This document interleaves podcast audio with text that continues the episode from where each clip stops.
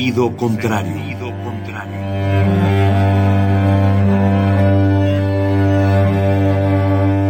El Museo Universitario del Chopo presenta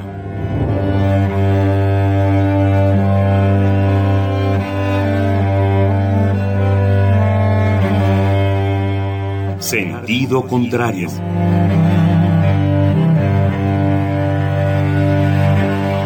Una emisión de Marcelino Perelló.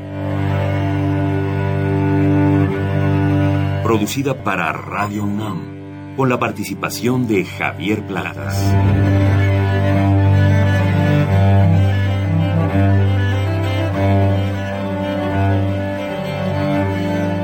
A veces es la manera de llegar más rápido. A veces, a veces es la manera de llegar. A menudo es la manera de no llegar. Y pese a todo, casi siempre es lo único que tiene sentido.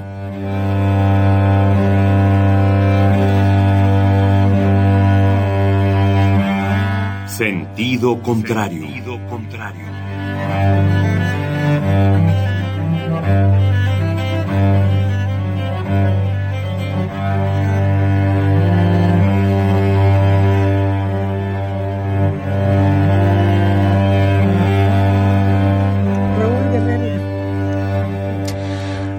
Salmones míos.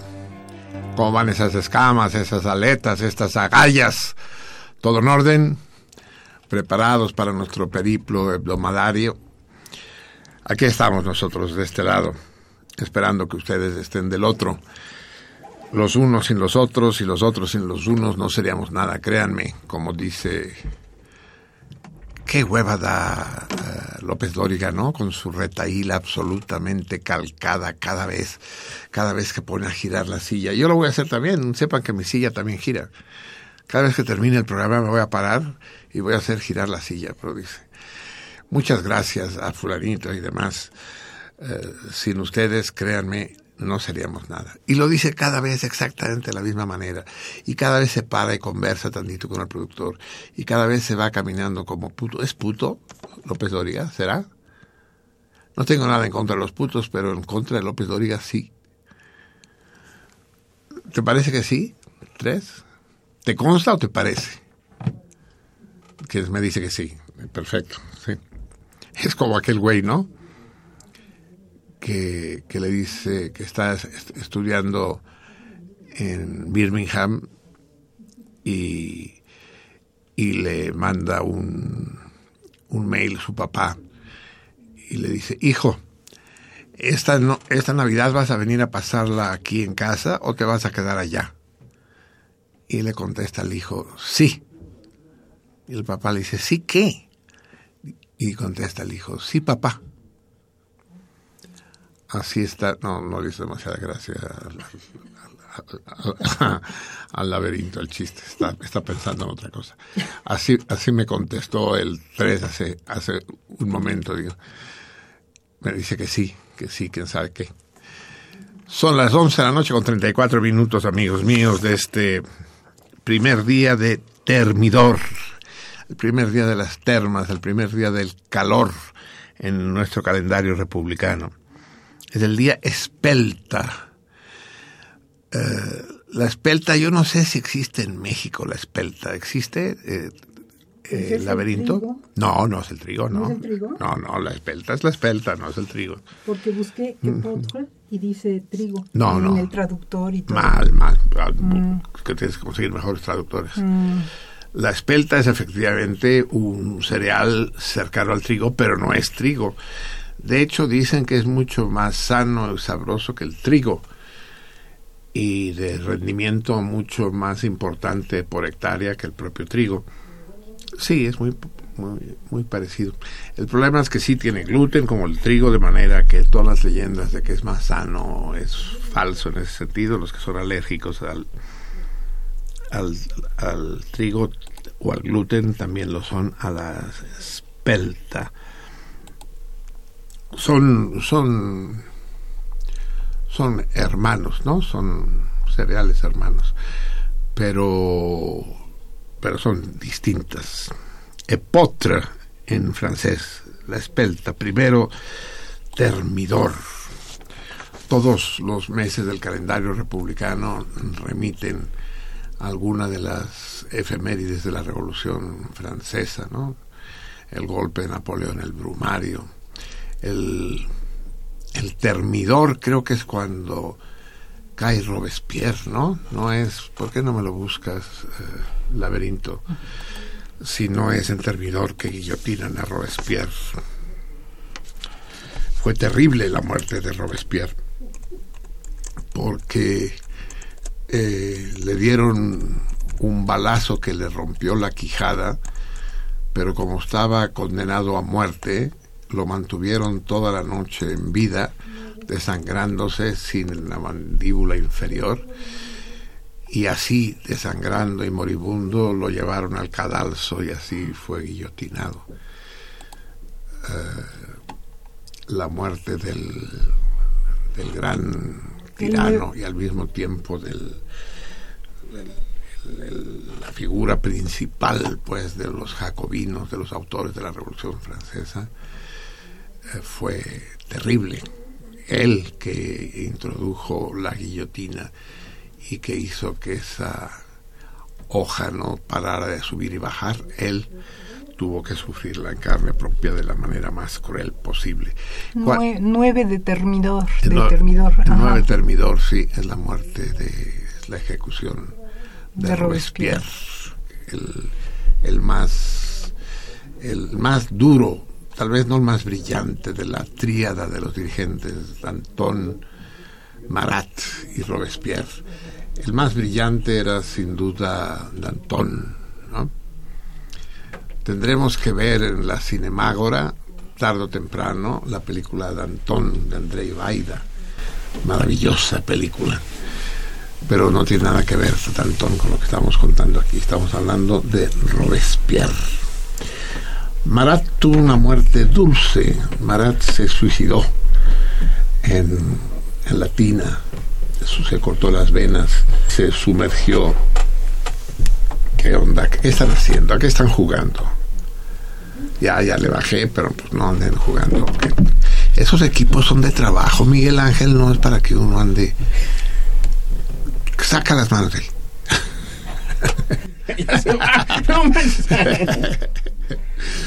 sí. Eh, ah, es el micrófono. Sí, ya, ya, ya, ya, ya le quité ya. El ya viene, ya viene a poner orden el Miguel Ángel aquí. el, sí, Marat se suicida, pues.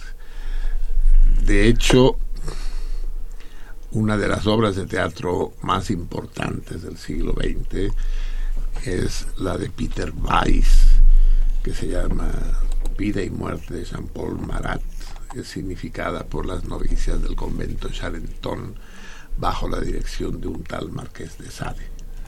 Ese es el título de la obra. Y efectivamente Sade salvó la cabeza precisamente porque se le consideró que no estaba bien de la idem, ¿no? que estaba loco y fue internado. Y no quisieron llevarlo al manicomio porque el manicomio era un lugar mucho más terrible que una cárcel. Eh, era mil veces preferible estar en la peor de las ergástulas que en un manicomio de aquella época. Entonces tuvieron piedad del marqués y eh, lo confinaron en un convento de iba a decir un monasterio pero no no confundamos los monasterios son siempre masculinos verdad están habitados por los monjes y los que habitan las monjas son conventos y ahí estaba y ahí estaba internado el marqués de Sade, que tiene que ver con Robespierre, que significó la obra de la muerte de Marat. Existe ese cuadro célebre, ¿tú te acuerdas Javier de quién es? La muerte de Marat. Es un...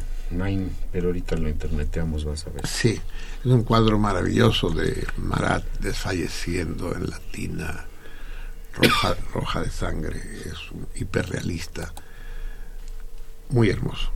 Bueno, como ven, una cosa lleva a otra. Empezamos hablando del termidor y de la muerte de Robespierre. Jacques-Louis David. David, exacto. ¿Y está el cuadro? Sí. Formidable, ¿no? Enseñas, ponlo junto al micrófono para que lo vean los Ahí está, miren. Sí. Y a ver, enséñalo a mí también despacio.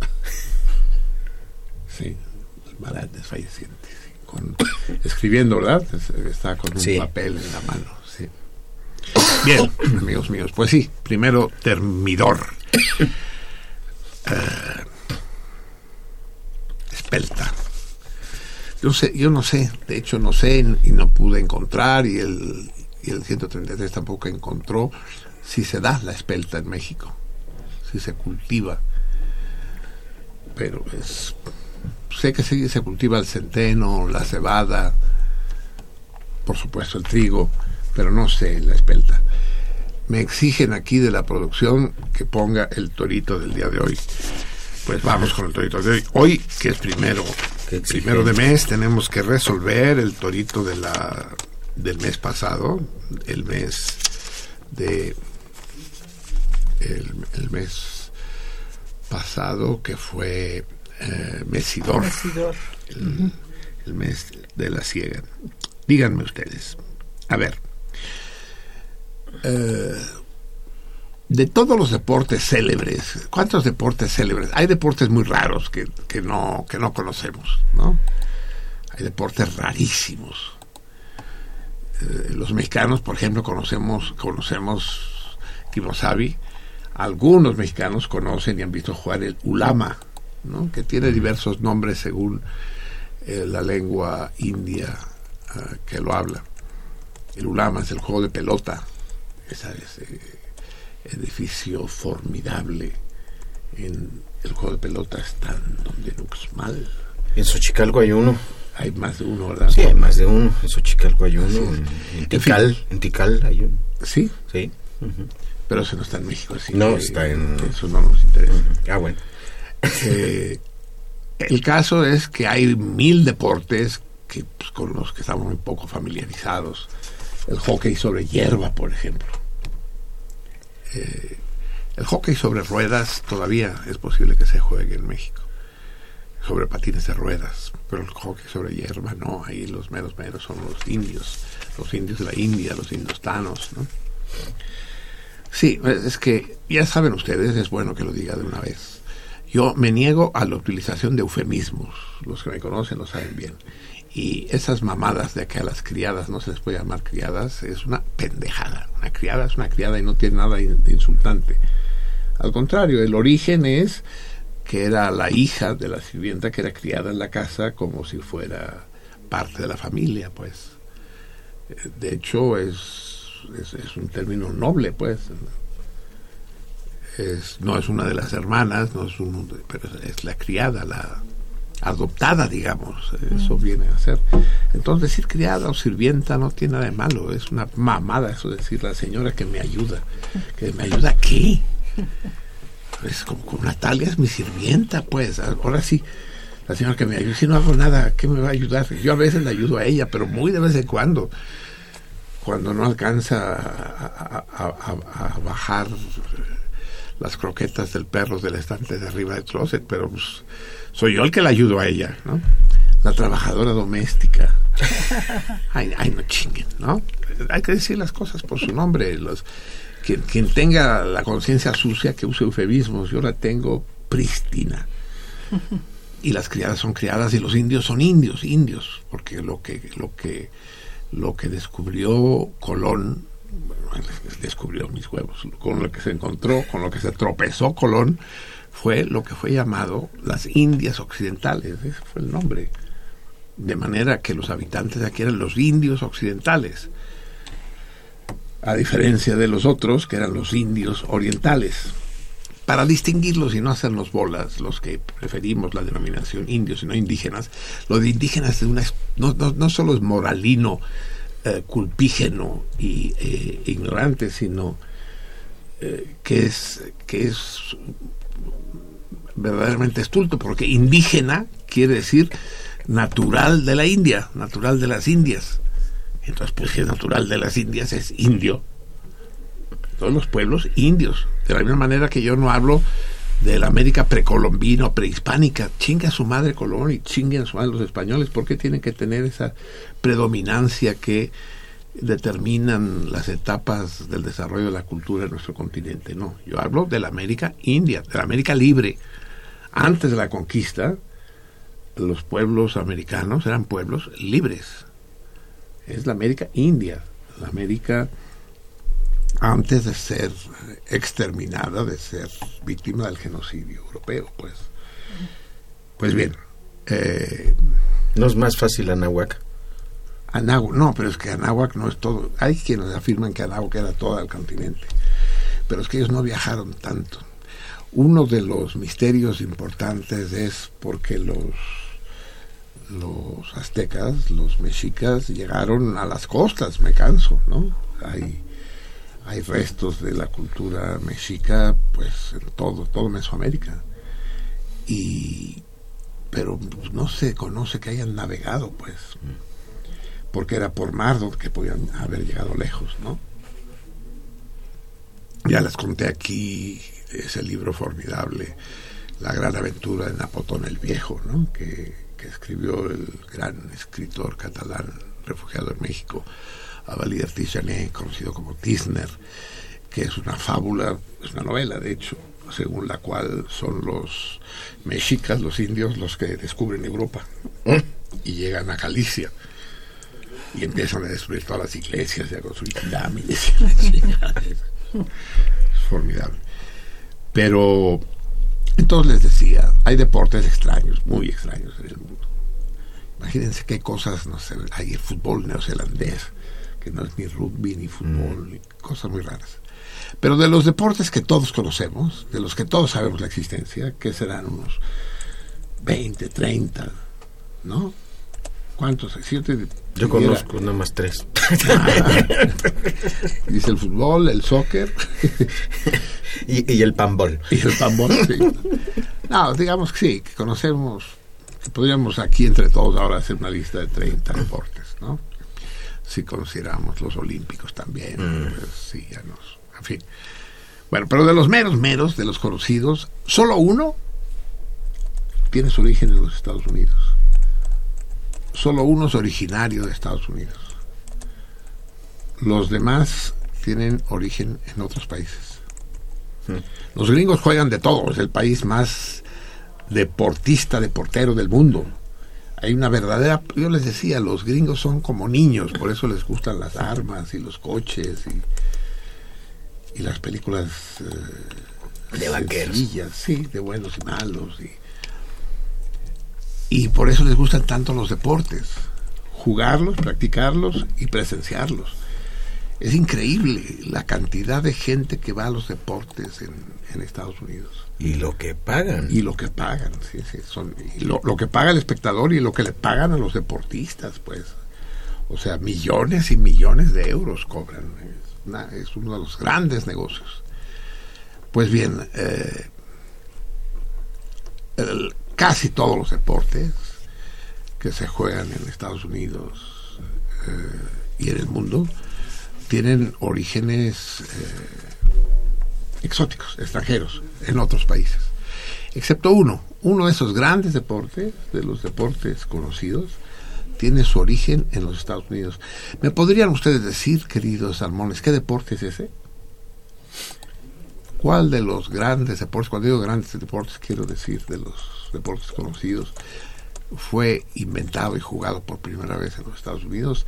Háblenme al 55 36 89 89. No sé, no sé por qué digo háblenme, porque de hecho al que le hablan es al Javier. Pero háblenle a Javier al 55 36 89 89. Se echó un pedo el audífono, ¿verdad? Sí. claro. Y además está pegado al micrófono. eh, 55 36 89 89 o fuera de este valle de lágrimas al 01800 50 52 688. 01800 50 52 688. O bien, si pertenecen ustedes a la cultura cibernética, eh, manden un tweet a la salmoniza, la guion bajo salmoniza, y eh, los, recibirá con los brazos abiertos, dije los brazos abiertos, nuestra hot girl, la Vica, o bien a Facebook, donde está eh, la querida Laberinto, que lo recibe también en La Salmoniza, sin guion. Recuerden que la respuesta es al torito, con el nombre del deporte que no han inventado los gringos, que digo, el, deporte que sí inventaron los gringos, ya estoy haciendo evaluación, eh, mándenlo de manera eh, discreta, de manera cerrada al DM, al DM, mensaje directo en Twitter y en el, en el inbox, en los mensajes privados de Facebook. El premio hoy será ese mi 3 para el que resulte agraciado entre todos así. ¿Qué? Ándenle nomás, nomás esos de los chonchos, todos son chonchos, que nosotros damos premios chafas, ¿no? Todos son premios en serio, pero una comida o cena para dos personas en el Rafaelos. Muchos de ustedes ya conocen el Rafaelos porque, eh, bueno, no muchos, pero sí, ¿cuántos éramos en la cena? Unos 130, ¿verdad? Eh, ya conocen el Rafaelos y sus virtudes, solo que aquí estarán en privado, digamos. Ustedes y un acompañante gozarán de la comida, la cena, con, con un rociada, con un buen con un buen vino. Rioja. Rioja, por ejemplo. No, no van a poder escoger ustedes el vino, ¿eh? sí, porque si tienen vinos de muchos miles de pesos. Pero les, les darán a escoger entre dos o tres vinos corrientones. ¿eh? Pueden escoger entre el California, el Padre Quino y, y, y, y, Delaware Punch. ¿Se acuerdan, ¿Se acuerdan del Delaware Punch? Sí, cómo no. que era tinto también. Muy bien, amigos míos. Hemos iniciado. Estuve a punto, a punto. Eh, ¿Cómo va la canción? Esa de la hubiera traído esta canción tan extraña de José Alfredo Jiménez y estuve a punto de cambiar tu vida por la vida mía. ¿Se acuerdan? Las ciudades, mm. las ciudades alejan a los hombres, sí. Estuve a punto de volver a caer en la trampa. Ya recuerdan ustedes que maté por segunda vez a Joe Cocker hace meses. y hace 15 días maté por segunda vez. a no, por tercera, Marcelo. Sí, sí que mínimo. Pero ya les expliqué, que, ya les expliqué cuál es la razón. Eso Freud lo explica. Tanto Joe Cocker como usted aquí son personajes muy importantes de mi vida en etapas distintas. Y, esos errores lo que quieren decir son errores significativos, tal como leyó Javier el texto de Freud la semana pasada. Eh, significa que no quería que se murieran, ¿no? Me niego a aceptar que se hayan muerto. Eh, ah, y eh, hablaba la semana pasada, recuerdan que les decía era la semana de los arrepentimientos. No acabé con los arrepentimientos, porque había un arrepentimiento más, que era que la traducción que hice hace 15 días del Emetec, de, lo traduje como el extranjero, eso estaba bien, pero la traducción no me satisfizo en absoluto, porque de nuevo cometí el error de querer traducir directamente, sin texto, escuchando, pero después hay una canta despacio y conozco bien la canción, pero hay una frase al final. Los que saben francés comprenderán mi problema, que dice, eh, eh, toute une éternité d'amour que nous vivrons à mourir. Dice, y verás, eh, dulce mía, que viviremos toda una eternidad de amor. Las ciudades, sí, ¿A la quieres poner? Tenemos tiempo y, me, aguanto con el relato de por qué traduje mal uh, Lemetec. Ah, porque sí, es que estamos estrenando técnica, porque está el Michelangelo y podemos hacer virguerías. Un poderosísimo cable. Sí, no, no, es que está Miguel Ángel, es que si no estuviera Miguel Ángel no lo podríamos hacer, ¿eh? ¿Quién, ¿Quién canta tú? No, pues ven y dime quién chingados interpreta las ciudades, sí, cabrón, pinche productor de pacotilla, cabrón. estoy diciendo José Alfredo J. Ah, eso es una J, ah, putísima madre. A, ver, a ver la J, a ver, a ver, pinche Joto. La J. Sí, la J. A ver tu J. hace la J para su lado. claro, si no te digo. Va, el propio José Alfredo. Bien, bien, buena improvisación, 133, lo que sea de cada quien se vieron bien, tú y el Miguel Ángel. Va, pues, alteramos total, aquí no hay...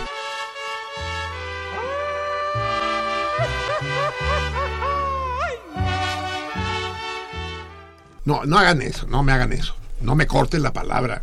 Cuando estoy hablando, no corten, por el amor de Dios, ¿no? Es decir, pueden poner la música, pero sin cortar aquí, porque si no, todos los elogios que les dice ya los echaron por tierra, pues, ya se hombre. Fueron, ya se fueron oh, ahora sí, vamos a escuchar las ciudades de y por José Alfredo Jiménez.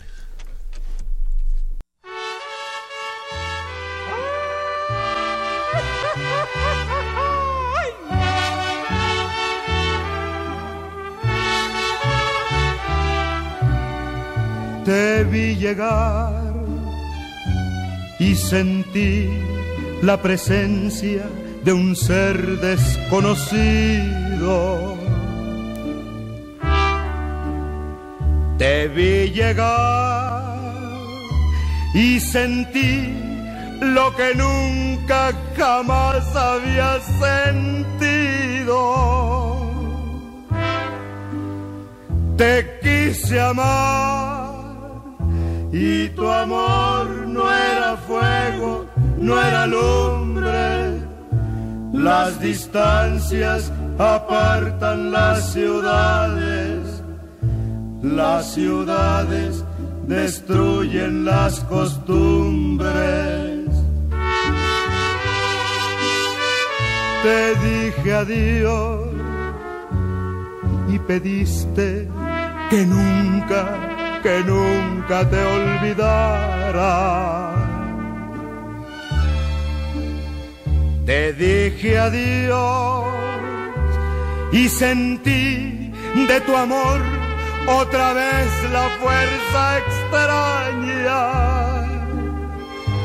Y mi alma completa se me cubrió de hielo y mi cuerpo entero se llenó de frío y estuve a punto de cambiar tu mundo, de cambiar tu mundo por el mundo mío.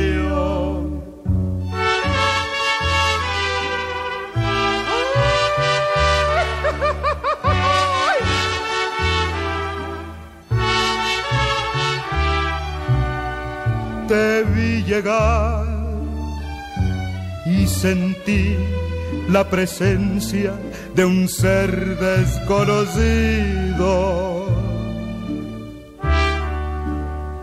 Te vi llegar y sentí lo que nunca jamás había sentido. Te quise amar y tu amor no era fuego, no era lumbre las distancias apartan las ciudades, las ciudades, las ciudades destruyen las costumbres.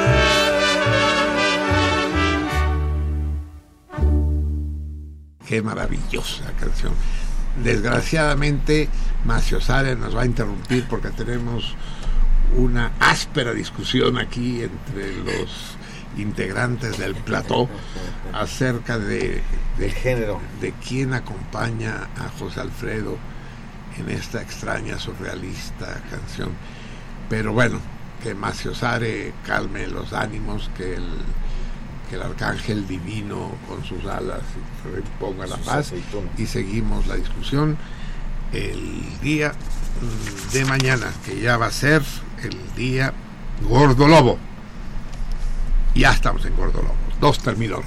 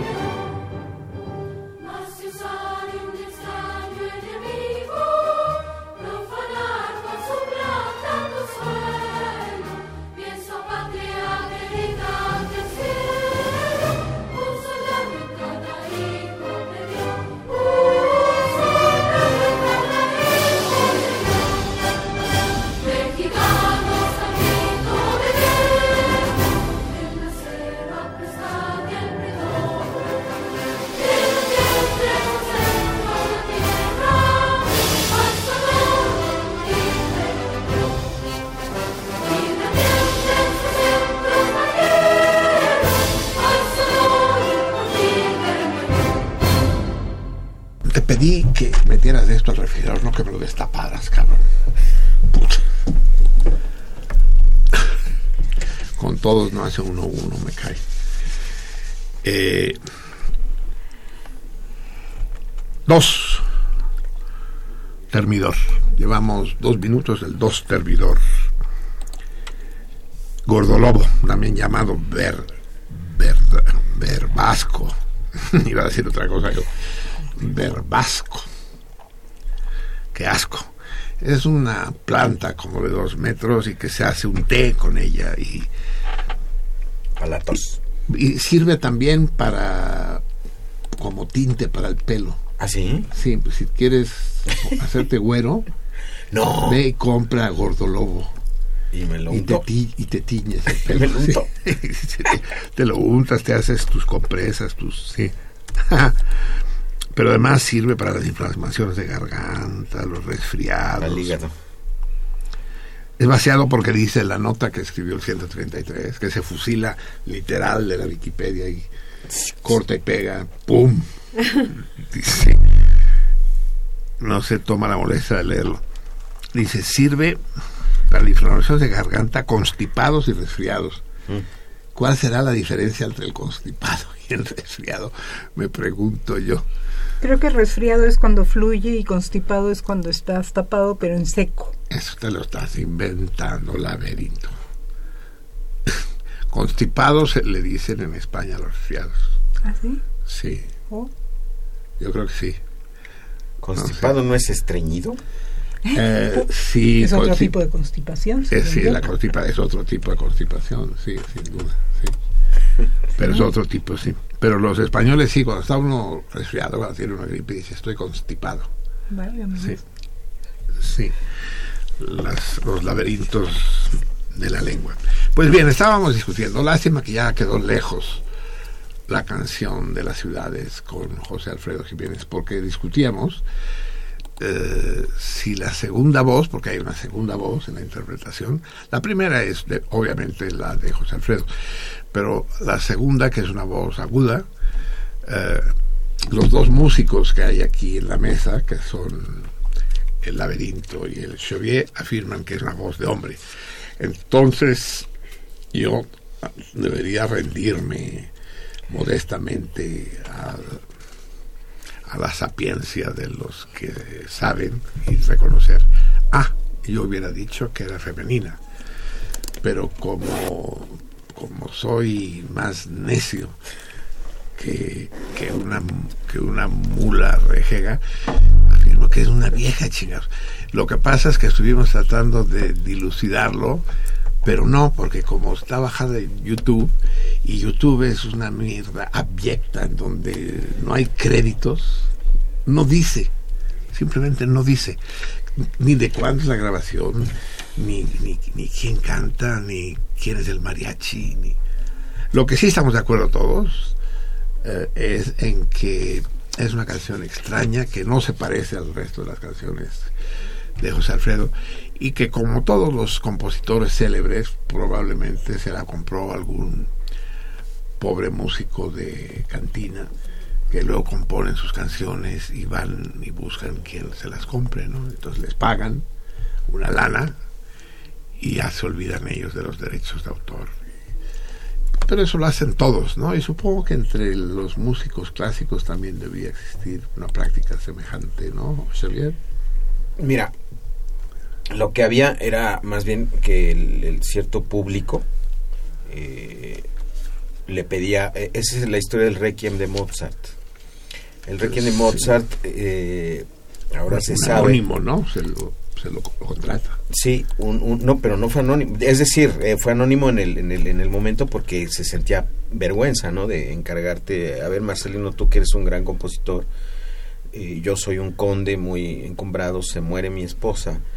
Y entonces, eh, al año de que se muere, eh, el señor Perello es el mejor compositor de la comarca, entonces mando a mi sirviente, eh, vas discretamente con el señor Perello y le dices que componga un requiem pero tiene que ser muy discreto, llévale eh, este, este dinero. Fue lo que pasó con, con, con Mozart. Ahora se sabe el nombre del, del, del conde, este Stag, creo, Stag, ese, ahorita lo interneteamos, sale. Entonces eh, había esa práctica de, de, bueno, yo le pago a un compositor y presento la obra como si fuera mía. Sí, un compositor negro, digamos. ¿no? sí, en la, en la película, en la película de Milos Forman. De Forman, basada en la novela de Pushkin. Eh, quien llega a contratar, cuando ya está Mozart, cuando ya la abandonó su mujer y se llevó al niño. No, no lo abandona, no lo Bueno, se va, está solo. Sí, se va de vacaciones. Larga. Eh, está solo y, enfermo ya en, en en el último trance y llega un personaje, recuerdas, enmascarado. Sí, sí. Que Pushkin eh, sugiere que podría ser el propio padre, porque Mozart rompe las relaciones con el padre en un momento dado. No, no pero el padre ya había muerto. Eh, sí, en fin, pero eso sugiere Pushkin, sí, de acuerdo. No, Pushkin, bueno, distorsiona todo porque pone a Salieri también como con pobre pendejo. Sí, y además como enemigo de, de, Mozart. Así es. sí, sí. ¿Te acuerdas que eh, hubo un concurso, creo que fue Federico de Prusia que lo organizó, el, el, duelo entre Salieri y Mozart?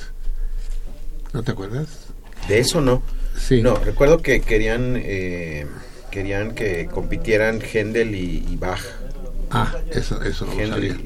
Pero voy a, voy a traer la grabación, la voy a encontrar de, obviamente no la grabación original, sino de la música que interpretaron ambos en el concurso este que mm. organizó, creo que Federico de Prusia, y que ganó Salieri, por cierto. Eh, pero sí, tanto la versión de Pushkin como la de Forman deforman, deforman, a, a Salieri, ¿no? Lo ridiculizan, aunque el actor que hace... ah, bueno, Murray Abraham es un, es un, genio, ¿no? esa primera escena donde está diciendo este no se descompone. este es un, tiene cara de idiota y, y, entonces empieza una musiquita ahí de banda y de repente y entonces suena la partita la gran partita sí sí pero, pero cómo se descompone el rostro cómo Sí, formidable. Pero en fin, ¿a qué venía todo esto? Ah, que... sí, a los, los, escritores negros, ¿no? Tanto de música como de literatura. Ahorita hay todo un debate eh, en torno a José Luis Cuevas. ¿Conocen ustedes esta historia? Es una historia terrible. Eh, José Luis Cuevas estuvo casado muchos años con la que fue la madre de sus hijas, con con Berta. Eh, y Berta falleció. Creo que por el 2000, una cosa así, o antes. Y, y después de un tiempo, no sé cuánto, eh, José Luis Cuevas conoce a una mujer mucho más joven que él, Beatriz del Carmen, se enamora y se casa con ella. Y entonces produce este fenómeno tan común en la vida real y en la literatura, y es que las hijas jóvenes detestan a la advenediza de la nueva esposa del padre, que es tan joven como ellas. Y entonces empieza una verdadera guerra, muerte entre las hermanas Cuevas y eh, eh, Beatriz del Carmen, pero terrible, al punto de que cuando Cuevas enferma, eh, pide a la gente del hospital que prohíban la entrada de las hijas, porque las hijas llegan a echar mierda sobre su esposa. Pero esa mierda continúa y actualmente acaban de salir artículos en el Excelsior y en el Universal según el cual eh, los textos de Cuevas no los habría escrito él, sino que los habría escrito un crítico cubano que vivía en Washington y del cual se cumple ahora el centenario y que era el escritor negro de Cuevas, que él escribía las cartas y los artículos. pero va más allá la nota porque dice que desde Washington, eh, desde la OEA, porque este cuate cubano trabajaba para la OEA, Sánchez Libre, Sánchez Libre, ¿cómo, se- cómo se llama? ¿Quién, perdón? El, el cubano ese del que se habla en los artículos. ¿Me lo busca? Que, que habría sido el caballo de Troya para combatir la pintura nacionalista mexicana, para, para luchar en contra del muralismo en particular. Y efectivamente Cuevas es un enemigo acérrimo de, sobre todo de Diego Rivera y de Siqueiros, de Orozco no tanto, ¿no? Y hubo grandes polémicas en torno, desde, desde muy joven Cuevas, ¿no? Pero es presentado como, como una maniobra de los gringos, pues Cuevas fabricado por los gringos, lo cual parece una, una brutalidad. ¿No era José Gómez Sicre? Eso es, José Gómez Sicre hubiera sido el escritor negro. Yo no, yo no le veo problema en que un personaje público, y menos de la talla de Cuevas, tenga un escritor negro, que, que lo traducen mal, lo traducen como escritor fantasma, porque en inglés se dice ghost writer. El que escribe a nombre de otro, pues. ¿No? Escribe textos que otro firma. En, en español se dice un escritor negro. Y, y es común que, que los políticos y los artistas y demás tengan gente que les escribe textos y discursos y demás. No es nada del otro mundo, no es ninguna vergüenza. Finalmente, el, el que lo firma asume lo que está en el texto, o lo, lo que dice o lo que se lee, lo asume, da igual si lo escribió él o lo escribió otro. Pero se arma un enorme escándalo. Además, Beatriz del Carmen, la actual esposa, es la administradora del museo Cuevas. Entonces dice que desaparecieron las cartas donde se prueba que Gómez, ¿qué? Sí, cree. Sicre. Sicre sería el que había escrito las cartas. Y se hace un gran escándalo en torno a nada, en torno a, a un hecho trivial. Entonces, tanto el Excelsior como el Universal en ese momento están enfrascados en, eh, en esta idea. Eh, Cuevas niega el hecho. Lo que sucede es que el archivo personal con toda la correspondencia de Cuevas desapareció parece ser que fue sustraído del museo donde estaban expuestos. Y lo que no se sabe es quién lo sustrajo y con qué propósito. Si fue el propio Cuevas para ocultar el hecho de que alguien escribía por él, cosa que no tendría demasiado sentido, o fueron gentes eh, interesadas en culpar a Cuevas de haberlo sustraído. Es complicado, ¿no? Pues bien, en la música pasa un poco lo mismo, eh, al menos en la música popular. Hay muchos compositores negros. Eh, se dice, por ejemplo, que el, el María Bonita, el Acuérdate de Acapulco, María, sería un fusil del remero Ya lo hemos con la garrocha en la mano, remando, remando, me pongo a cantar. Aunque nací en Xochimilco, mi corazoncito también sabe amar. Eh, ¿De quién es? De Chucho Monje. ¿no? Chucho Monje puso una demanda en contra de Agustín Lara por plagio. Lo que pasa es que, como ustedes saben bien, Laberinto, Javier, el plagio en música es muy difícil de probar, ¿no? O sea, de cuán- cuántas notas, cuántos acordes ya se considera plagiado, ¿no? Porque Una frase musical completa ya se considera plagio. Una frase musical son cuatro eh, compases. cuatro compases. Por ejemplo, sucede, sucede, a, ver si podemos escuchar, eh, a, a ver si podemos escuchar 133. El, es que no sé si me estás escuchando, cabrón. Me dice que sí. que sí. A ver si. Te estoy nomás checando, güey. Eso, a ver si podemos escuchar el tango de Shostakovich. ¿El tango de Shostakovich? Sí. Eh, ese, eh, que hasta lo puedo tararear. Eh, espérenme. Que es tiene exactamente la misma música que una canción popular gallega. Ay, debería poderlo tararear. Pero bueno, es que tenemos en la línea, hoy tenemos una, una intervención especial en el programa. Eh, aquellos de los salmones que intervienen o que leen en la taberna que tenemos en Facebook, ese foro de encuentros y desencuentros tan hermoso que se ha construido de manera espontánea gracias a la iniciativa de Walter Arias en Facebook. Aquellos están familiarizados con Osiris Cantú.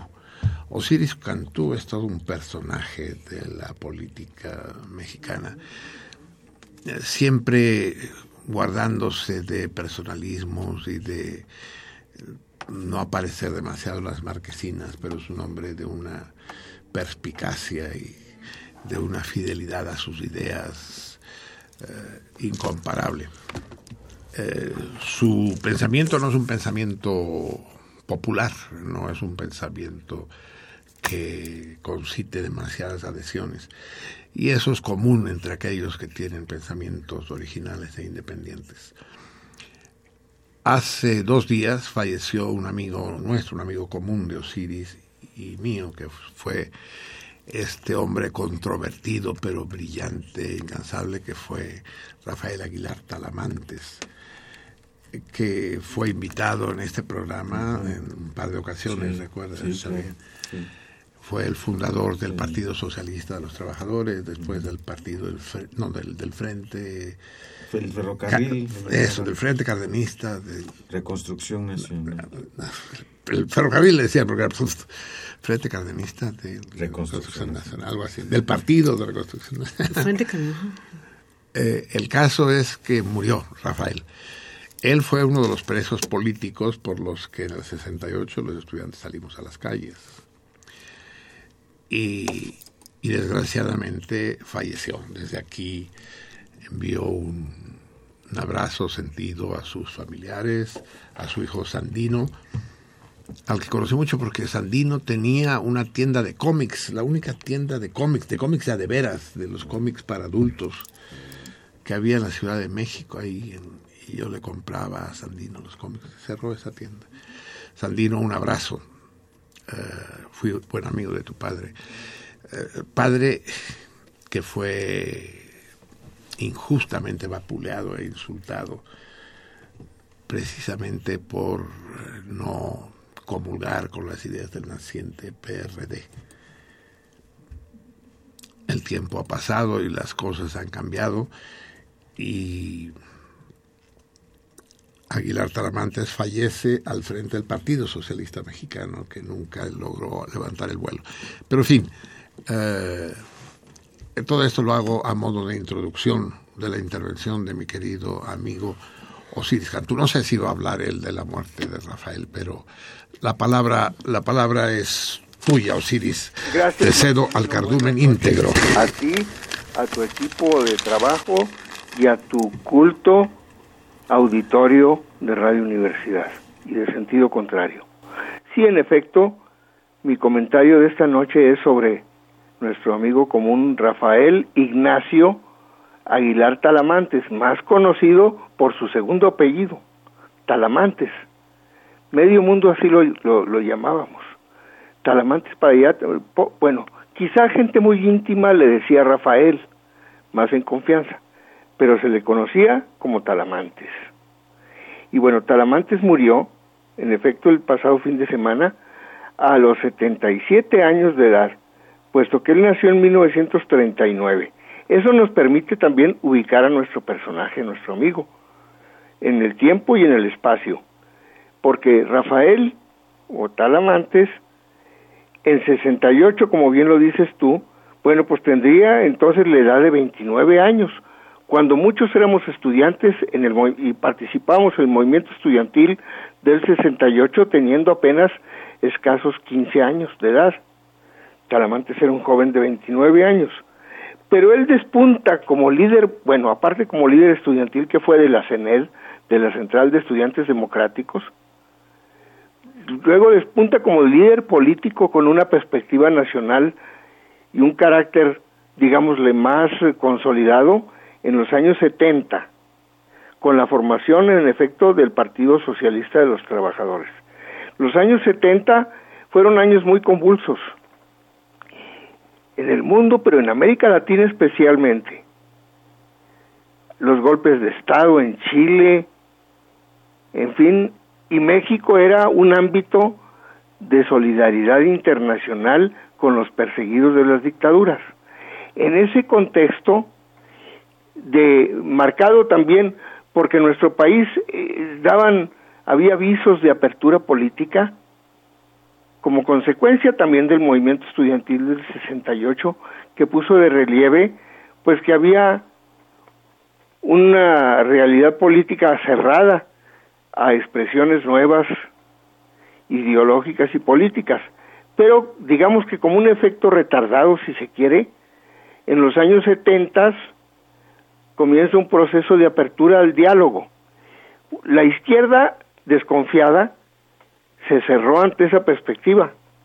Tuvo una postura de condena en general, con algunas excepciones, a la apertura que se ofrecía entonces. Pero el que toma más la palabra a la apertura es precisamente Talamantes.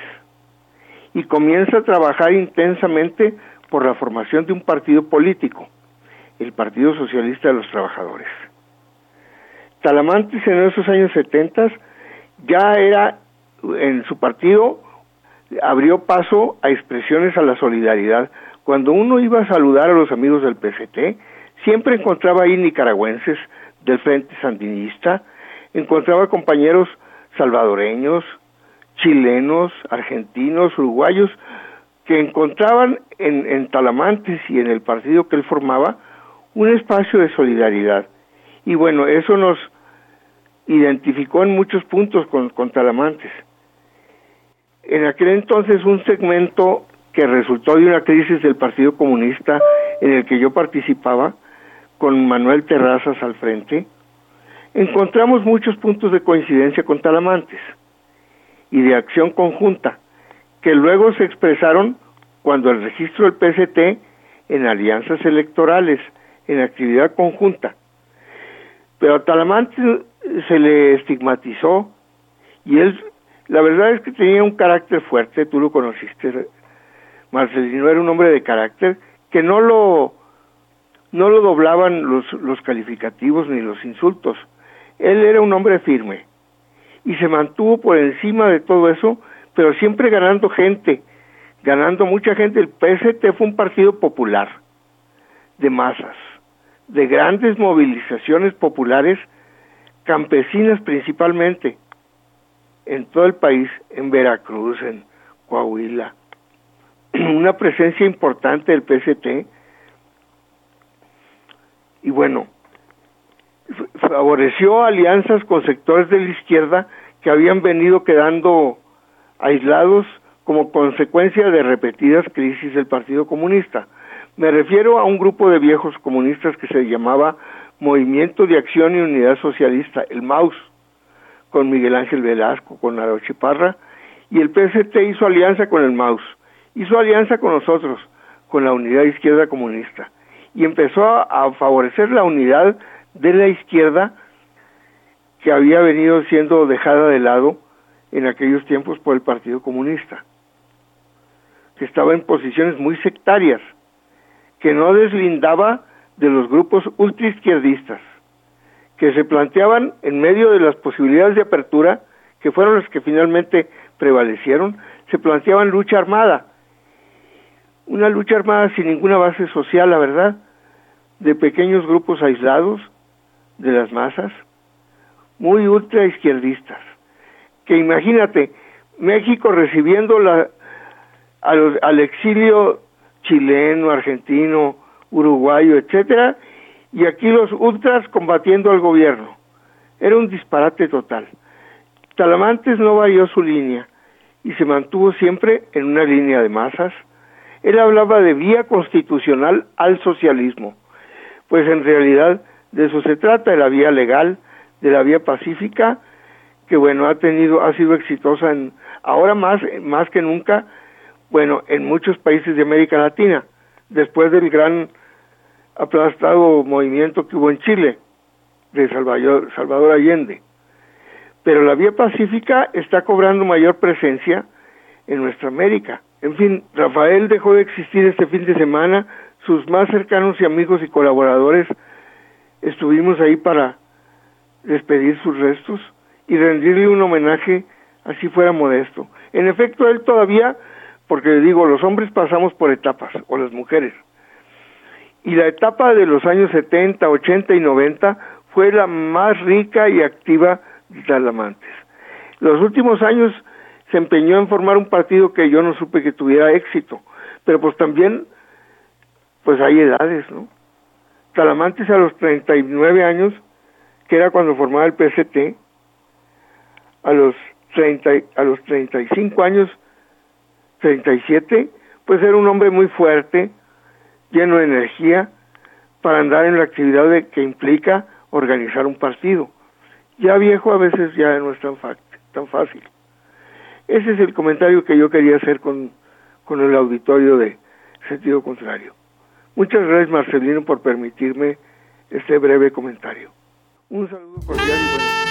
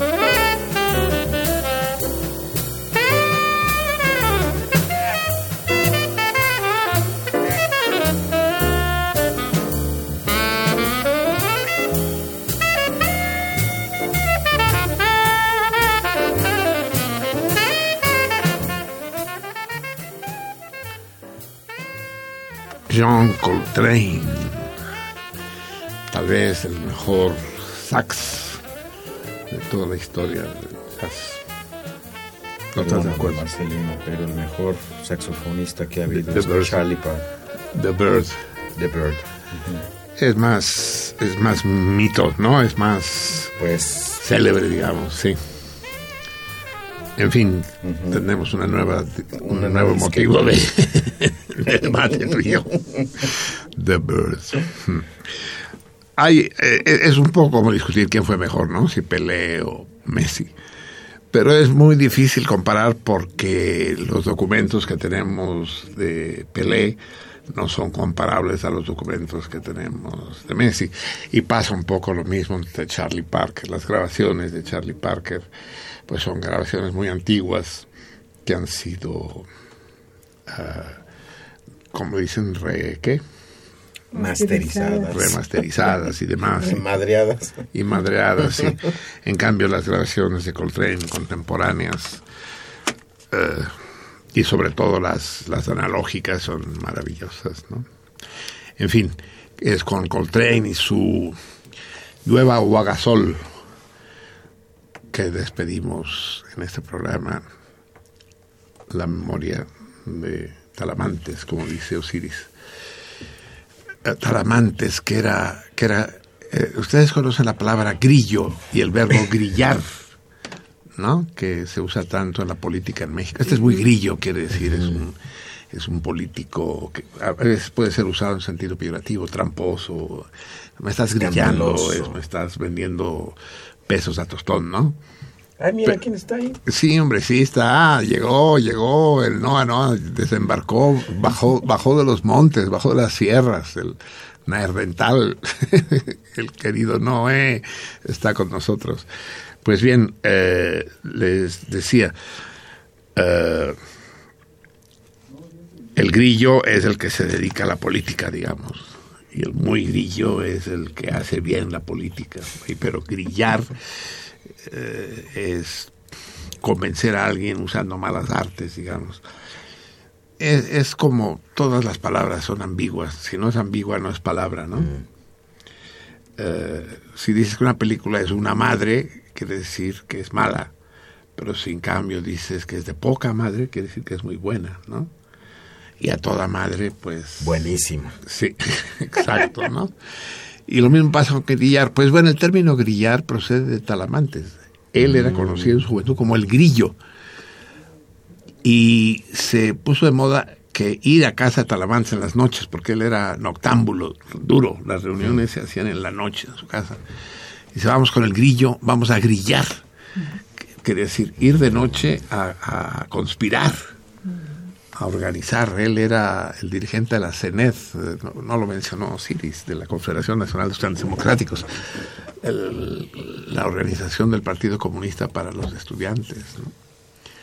Y, organizando la huelga de Morelia fue que fue hecho preso y estuvo varios años en la cárcel.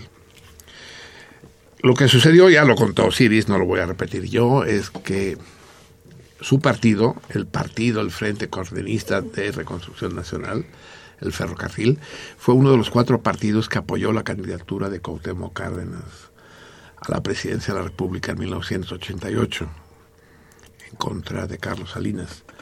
Los cuatro partidos eran el PARM, el Partido Auténtico de la Revolución Mexicana, originalmente el Partido de los Militares, que rompieron con el PRI. El PPS, el Partido Popular Socialista Lombardo Toledano, eh, el PMS, el Partido Mexicano Socialista. Socialista, el antiguo PESUM, de Pablo Gómez, que acaba de recibir una putiza ¿no? en la elección del presidente del PRD. Ah, le ganó Le Barrales. ganó la Barrales, por mucho. Es terrible, ¿no? Es la el derrumbe del PRD. Imagínate un personaje como Barrales siendo la presidenta. Fue, fue incluso senadora. Bueno, ¿qué nos sorprendemos si también Irma Serrano, la tigresa, fue senadora por el PRD? Yo recuerdo una entrevista en la televisión que le hizo Nino Canún, en donde tuvo la desvergüenza de aparecer en la entrevista con un collar y una suástica de joyas en el pecho. Una suástica, pero una suástica del tamaño de una galleta María. Mm. Ella fue senadora por Chiapas, por el PRD. O sea, que el que a Alejandra Barrales lo haya sido no es nada, pues eso hasta una distinción. Pero sí le ganó a Pablo Gómez, uno de los verdaderos grillos del PRD, un, pol- un político digno, un político de, veras, profesional. En fin, así van las cosas en el, en el país y en el PRD. Total, que Aguilar Tamantes se negó. Él fue electo diputado por el Frente Democrático Nacional, que fue el organismo que lanzó a Cárdenas, eh, pero se negó a integrarse al PRD cuando se funda en mayo del 69. Y eso le bastó para ser considerado traidor y, y ser eh, defenestrado de mala manera por todos los periodistas y por todo el mundo. Y además, claro, él, él ya traía problemas porque cuando Echeverría llega al poder en 60 y 69, 70 pues, en 70, eh, la izquierda se vive tal como dijo Siris, entre los que apoyan a Echeverría, la, apertura democrática de Echeverría que libera a los presos, que apoya a Chile, que le abre las puertas a los chilenos, que rompe relaciones con España cuando ejecutan a los vascos. En fin, Echeverría es también un presidente eh, polémico, pues, paradójico. Ya lo discutimos aquí cuando estuvo con nosotros invitado Juan Velázquez, ¿recuerdan? Mm. El caso es que una parte de la izquierda se hizo echeverrista, aperturista. Entre ellos los concretitos de Raúl, de Raúl Álvarez y compañía, que después fueron los primeros en exigir que fuera juzgado y demás. Poco antes de morir, de morir Raúl Álvarez, no Echeverría, que sigue, no sé si coleando, pero vivito. Eh, el caso es que una parte de la izquierda se hizo aperturista y otra parte, los comunistas, no. Los comunistas, al grito de no queremos apertura, queremos revolución, se enfrentaron de manera áspera a los aperturistas, entre los cuales estaba Aguilar Talamantes. En fin, la vida de Aguilar Talamantes es todo un, toda una trayectoria rocambolesca eh, que precedió este extravío de la izquierda que actualmente vivimos. ¿no? No, hay en este momento nadie que pueda lanzar la primera piedra aquellos que acusaron de oportunista a Aguilar Talamantes fueron sus antiguos compañeros en, en el partido, en el ferrocarril, en el partido del Frente Cardenista, como Graco Ramírez, que es gobernador del estado de Morelos, eh, Ortega, que es eh, de los dirigentes actuales del PRD, en fin, todos agarraron hueso, excepto Talamantes y resulta que el oportunista era Talamantes. En fin, la vida puede llegar a ser muy cruel y contradictoria. Y, y así, hay algo, hay algo de atractivo, digamos, en la fatalidad, ¿no? A veces nos gusta que las mujeres y el destino nos maltraten. El que sean imprevisibles y sean injustas tiene algo de compensatorio. Bien, amigos míos, ya son las 12 de la noche con 39 minutos de este Gordo Lobo 2. Vamos, eh, ya que estamos hablando de la izquierda y de la lucha de los pueblos por su liberación, que tarde o temprano, estoy convencido, la historia, la historia es un gran río, en francés existen dos términos que en español se pierden. Existen la rivière, que es un río, y el fleuve, que es un riote, un gran río. El Amazonas, el Sena son fleuves. Y, la historia es un fleuve, pero que hace meandros, se va a la izquierda, se regresa, tiene rápidos, tiene cataratas, tiene remansos y ahora estamos en un empantanamiento difícil, pero estoy convencido que saldremos de ello y que las y que las viejas las viejas banderas hoy ajadas, percudidas, serán renovadas y volverán a ondear sobre nuevas trincheras. Cuando nos hayamos abocado a rescatar los restos de aquel naufragio. Y el sueño de la liberación de los hombres volverá a hacer florecer las conciencias y los actos de los sometidos, de los condenados de la tierra, en homenaje a todos los luchadores del mundo, a los que ya se han ido, a los que permanecen y sobre todo a los que están por llegar, eh, a todos ellos eh, les dirijo la música maravillosa y las palabras entusiasmantes de Verdi y de Gori.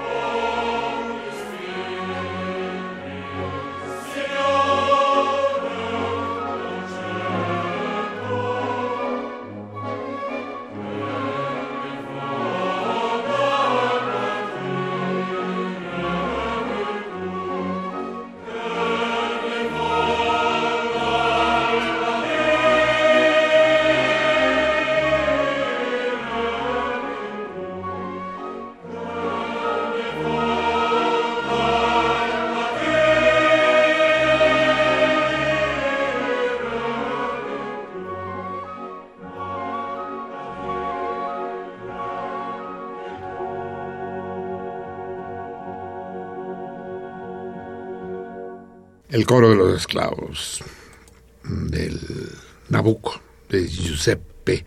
Yo tenía una confusión, va de confusión en confusión. Cada vez que hay música aquí se establecen ¿no? discusiones padrísimas. Sí, porque yo decía que el autor de la letra del coro era Pietro Gori, pero no, no tenía yo razón.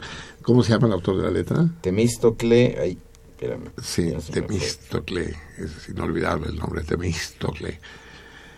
Eh, y que es el autor de la letra de toda la ópera, no solo del coro de los esclavos. Eh, yo decía Pietro Gori, no, pero Pietro Gori fue un anarquista que hizo la versión libertaria del coro de los esclavos, le cambió la letra, la adaptó. Solera, Temístocles Solera. He visto que eso era exacto. Y la versión de, ya la escucharemos, ¿eh? escucharemos pronto la versión anarca, la versión libertaria de Pietro Gori, que se convirtió en himno de los ácratas. Bien, con emoción a todos los auténticos revolucionarios del mundo. Son las 12 de la noche con 40 46 minutos de este 2 terminó, amigos míos. Vamos a ver qué dicen los radioescuchas, amigos, por teléfono, ¿qué nos dicen, Javier? Everardo López de Coyoacán, señor Perelló, ahora resulta que las feministas y diputados o diputadas pretenden incrementar las penas por el llamado hostigamiento sexual cuando ni siquiera queda claro en qué consiste. ¿Qué opina al respecto? Es una estupidez extraordinaria porque eh, se, ha- llegado a extremos ridículos. Piropear a una mujer te puede llevar frente al juez, pues, porque es hostigamiento sexual, ¿no? Sí. Cuando, cuando el arte del piropo, el arte del requiebro, hay, hay piropos vulgares, de acuerdo, pues, pero ¿desde cuándo acá la vulgaridad es delito? Medi- me- medio, medio país estaría en las cárceles, ¿sí? Fernando Almanza, Oh. arquitecto, el único puto es aquel que no puede levantar las nalgas. A ver otra vez. El único puto es aquel que no puede levantar las nalgas. ¿Entiendes? Esto un poco. No. Almanza está Es hermético hoy. Sí. Martín Catalán, pedí que pusieran una canción de los cadetes de Linares que se llama Menos que nada. Espero que planteen el torito. Saludos a toda la banda. Ya, ya. Es que él siempre escribe antes que empiece el programa. Sí. No, no traje los cantos de Linares hoy, pero ya te la pondré, Martín. Para Sí. ti lo que desees. Señora Martita Domínguez, señor Pereyó, lo amo como nadie en el mundo lo puede amar. Hazme la buena, Martita. Manda. ¿Tienes carro? Estado de cuenta. Sí, ma- manda una fotocopia. Y una chequera. De- sí, Contesta el torito. del coche, sí. Javier Bolaño, saluda al programa. Felicitaciones. Contesta el torito. Rocío Islas, no tengo ningún comentario. Saludo a todos los salmones. Contesta el torito. De poca madre, me encantó. Hablo para decir que no tengo que decir. Andrés Ugalde, 18 de julio, fecha de levantamiento de los cuatro generales traidores, uno de los cuales es Franco contra la República Española. Le llamo para recordárselo a Marcelino. Él siempre pone música de Pete Seeger, que luchó por la República en la Brigada Lincoln. Es cierto, hoy, hoy fallaremos, pero lo haremos. Las, la- yo había traído la música, la música de la República Española la semana pasada y no cupo, y hoy se me olvidó traer el disco. Pero en fin, eh, por efemérides no quedará. Efectivamente, el 18 de julio. Ah, y además es un aniversario múltiplo de 10. El 18 de julio del, del 36, es decir, se cumplen exactamente 80 años, ¿no? 80 años de aquella, de aquella ignominia, de aquella barbaridad. Así como el 18 de julio es la fecha más triste de la historia de Cataluña y de España, el 19 de julio es la gran fiesta de Cataluña y esa sí la celebraremos porque el 19 de julio el pueblo catalán derrotó a las tropas fascistas sublevadas. El franquismo el 18 de julio perdió en Cataluña. Julia Leticia Menes Nava, saludos a todos. Seguiremos haciéndole bullying a Eliseo cuando podamos, contesta el Torito. Ah, bueno, vamos a aprovechar, pero le vamos a dedicar una canción. Hoy tenemos una gran noticia que darles a todos los salmones y es que se incorpora al equipo de sentido contrario este salmón insigne conocido por todos aquellos eh, parroquianos de la taberna que es el gran Eliseo a partir de hoy lo tenemos formando parte de nuestro, de nuestro equipo y está ahí atendiendo los teléfonos en este momento. Llegando, llegando, Ah, lo, lo- pusieron a trabajar. Muy bien. Llega, Sí. llega, con, lle- llega con su con, con- con una de sus amigas, supongo, no sé, con Selene. Y los pinches productores, ni cortos ni perezosos, también pusieron a trabajar a Selene. Muy Dice, bien. Aquí dice nadie está de mirón, cabrón. Vámonos. Bien, tus productores, eso. A chingar. Muy bien, pero sí, es- es una, es una gran alegría tener a Eliseo con nosotros. El programa se enriquece notablemente. Eh, lo entrevistaremos, ¿no? Haremos una entrevista, Claro, porque por además el supuesto. Eliseo es todo un personaje. Él forma parte de una congregación extraña, los caballeros templarios, pero no los de Michoacán, ¿no? no lo- o a lo mejor también, pero eso no lo dice. Los templos Sino- caballerosos. los templos caballeros, sí. Y ya nos contará qué es, ¿no? Es una, es una orden, pues no religiosa, sino, pues no sé exactamente, medio laica, medio, no sé cómo es. Ya nos lo contará él. Pero bienvenido, Eliseo. Es una gran fiesta tenerte con nosotros. Eduardo Moreno, está muy bien el programa, muchas gracias, contesta el Torito. Gracias. Menos mal que tenemos eh, radio escuchas facilotes de ellos, ¿no? No, decentes, ¿no? Decentes. Sí, sí, amables. Amables, sí. Sí. Arquitecto Fernando Almanza, que por favor se vaya, se vaya Marcelino a Televisa, los oyentes creativos de Radio UNAM, estamos hasta la madre de Pereyó. ¿Tú crees que me aceptarían en Televisa tú? Ahora ya se fue Broso, a lo mejor puedo entrar y Ándale, sustituir. Nos de- vamos todos, Sí, ¿no? Nos vamos a Televisa. Al menos, Pero al menos una lana, sí. lana sí nos van a pagar, sí, ¿no? Bueno. porque aquí el director ni nos pela, Exacto. No estamos ahogando y le vale más. Así es. Lupe Sánchez, Nie Paso, lista Claro. presente y saluda a todos los salmones. Besos para Eliseo Javier y el salmón mayor. Esa nuestra Lupe, nuestra Lupe querida, nuestra Lupe indispensable. Javier Bolaños, el micrófono del señor Pereyó se escucha mal. A chingar. Es que no tengo chingado. A ver, ya, ya escuchaste, Michelangelo, que me está saboteando que no me escucho bien. Sí, sí, se escucha bien. Es su radio. Sí, su radio, sí. Farid Rodríguez, un Ah, abrazo. Farid, el gran Farid, nuestro payaso, el payaso número uno, sí. Un abrazo de todo corazón a la gran fraternidad de los salmones, especialmente al gran Marcelino, al maestro Platas y al siempre querido amigo Luis Melchor. De parte de su amigo cirquero Farid Rodríguez, estamos a la escucha con toda atención. El queridísimo Farid. A ver, vamos a ponerle a Farid, por favor, ya que tenemos esa posibilidad que estamos estrenando hoy. Payachi, de León Caballo. Mira que llamarse León Caballo. es- es- hay que tener huevos, ¿no? Para que alguien se llame León Caballo. Sí. Busca y, y Pagliacci, o Pagliacci solamente, sí. Vamos a escuchar un pedacito de la obertura de Payasos, dedicados a Farid, al gran Farid, que, que tuvo un incidente ahí en la taberna, pero que ya parece haberse, haber sido resuelto y superado, y que lo tenemos acompañándonos nuevamente. Bueno, mientras, mientras se encuentran payasos para dedicárselo a Farid, vamos a ver qué tenemos. ¿Estamos listos en Sí, Twitter, mi- en Facebook? En Twitter, ¿qué tenemos? Mi vi. Eh, nos escribe compa Ana Laura y dice, me ¿Qué, son los compas? ¿Los, los, los ayotzinapos? Compañía. No, es compayito, compayito. No, se Ah, ¿no es pusieron compañero? compa. Compa era el- es, es un prefijo para asignar a aquellos que son solidarios con los 43 Ah, desaparecidos. ya. ¿no? ¿No era compayito? No, no. Bueno, sí, pues, pero. Sí. Yo pensaba que... No, no, no, no. La, sí, la, la- la contracción compa se ha usado siempre en México, pero en las redes sociales se, se volvió sinónimo de, de ser solidario con los desaparecidos, sí.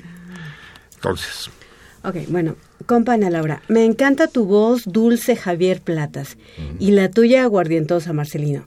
También abrazos. También nos escribe... ¿Qué- a ver, ¿qué prefieres? ¿La voz dulce o ar- aguardientosa aquí, neta? ¿Yo? Sí, Pues depende, ¿no? O sea, si le voy a hablar a... depende, A- a sí. mi- ¿A, mi- a quién y cómo? ¿Y dónde? ¿no? ¿Y Ajá. ¿Cuándo y cómo? Exacto. exacto. Porque luego sí hay que ponerse así todo. Así es. Eso me encanta. A ver, sí, seguimos. Oscar Bell dice, eh, suban al Facebook, eh, del- suban al Facebook del programa el playlist. ¿El no, qué? no, no, no. ¿El no, qué? Nel, playlist. O sea, la música que vas a poner. Sí, No, es- no. Es que es imposible, aunque quisiéramos, porque no tenemos la más puta idea. No, porque entonces ya perdería su frescura.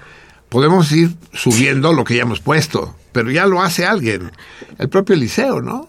Sí, pero aparte ahí mismo en el en el senti- en la En la taberna. en la taberna y. Sí, alguien, alguien, creo que es Sí, a Eliseo. veces lo, lo ponen, pero no me acuerdo quién es. Sí, Eh, Hidalgo o Garduño o Hi- algo así. Hidalgo, sí. Él siempre es el que está Sí, que, que busca y, y luego y va- luego y va lo pone. subiendo. sí, es Hidalgo Garduño. Sí.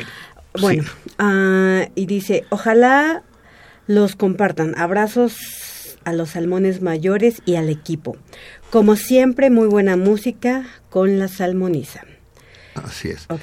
Eso podemos tomarlo como un insulto, eso con muy Sí. buena música, porque dice, o sea, lo, lo demás no, pero la música es chingona, Sí. ¿no? Así es. ¿Tú te consideras ofendido? No. No.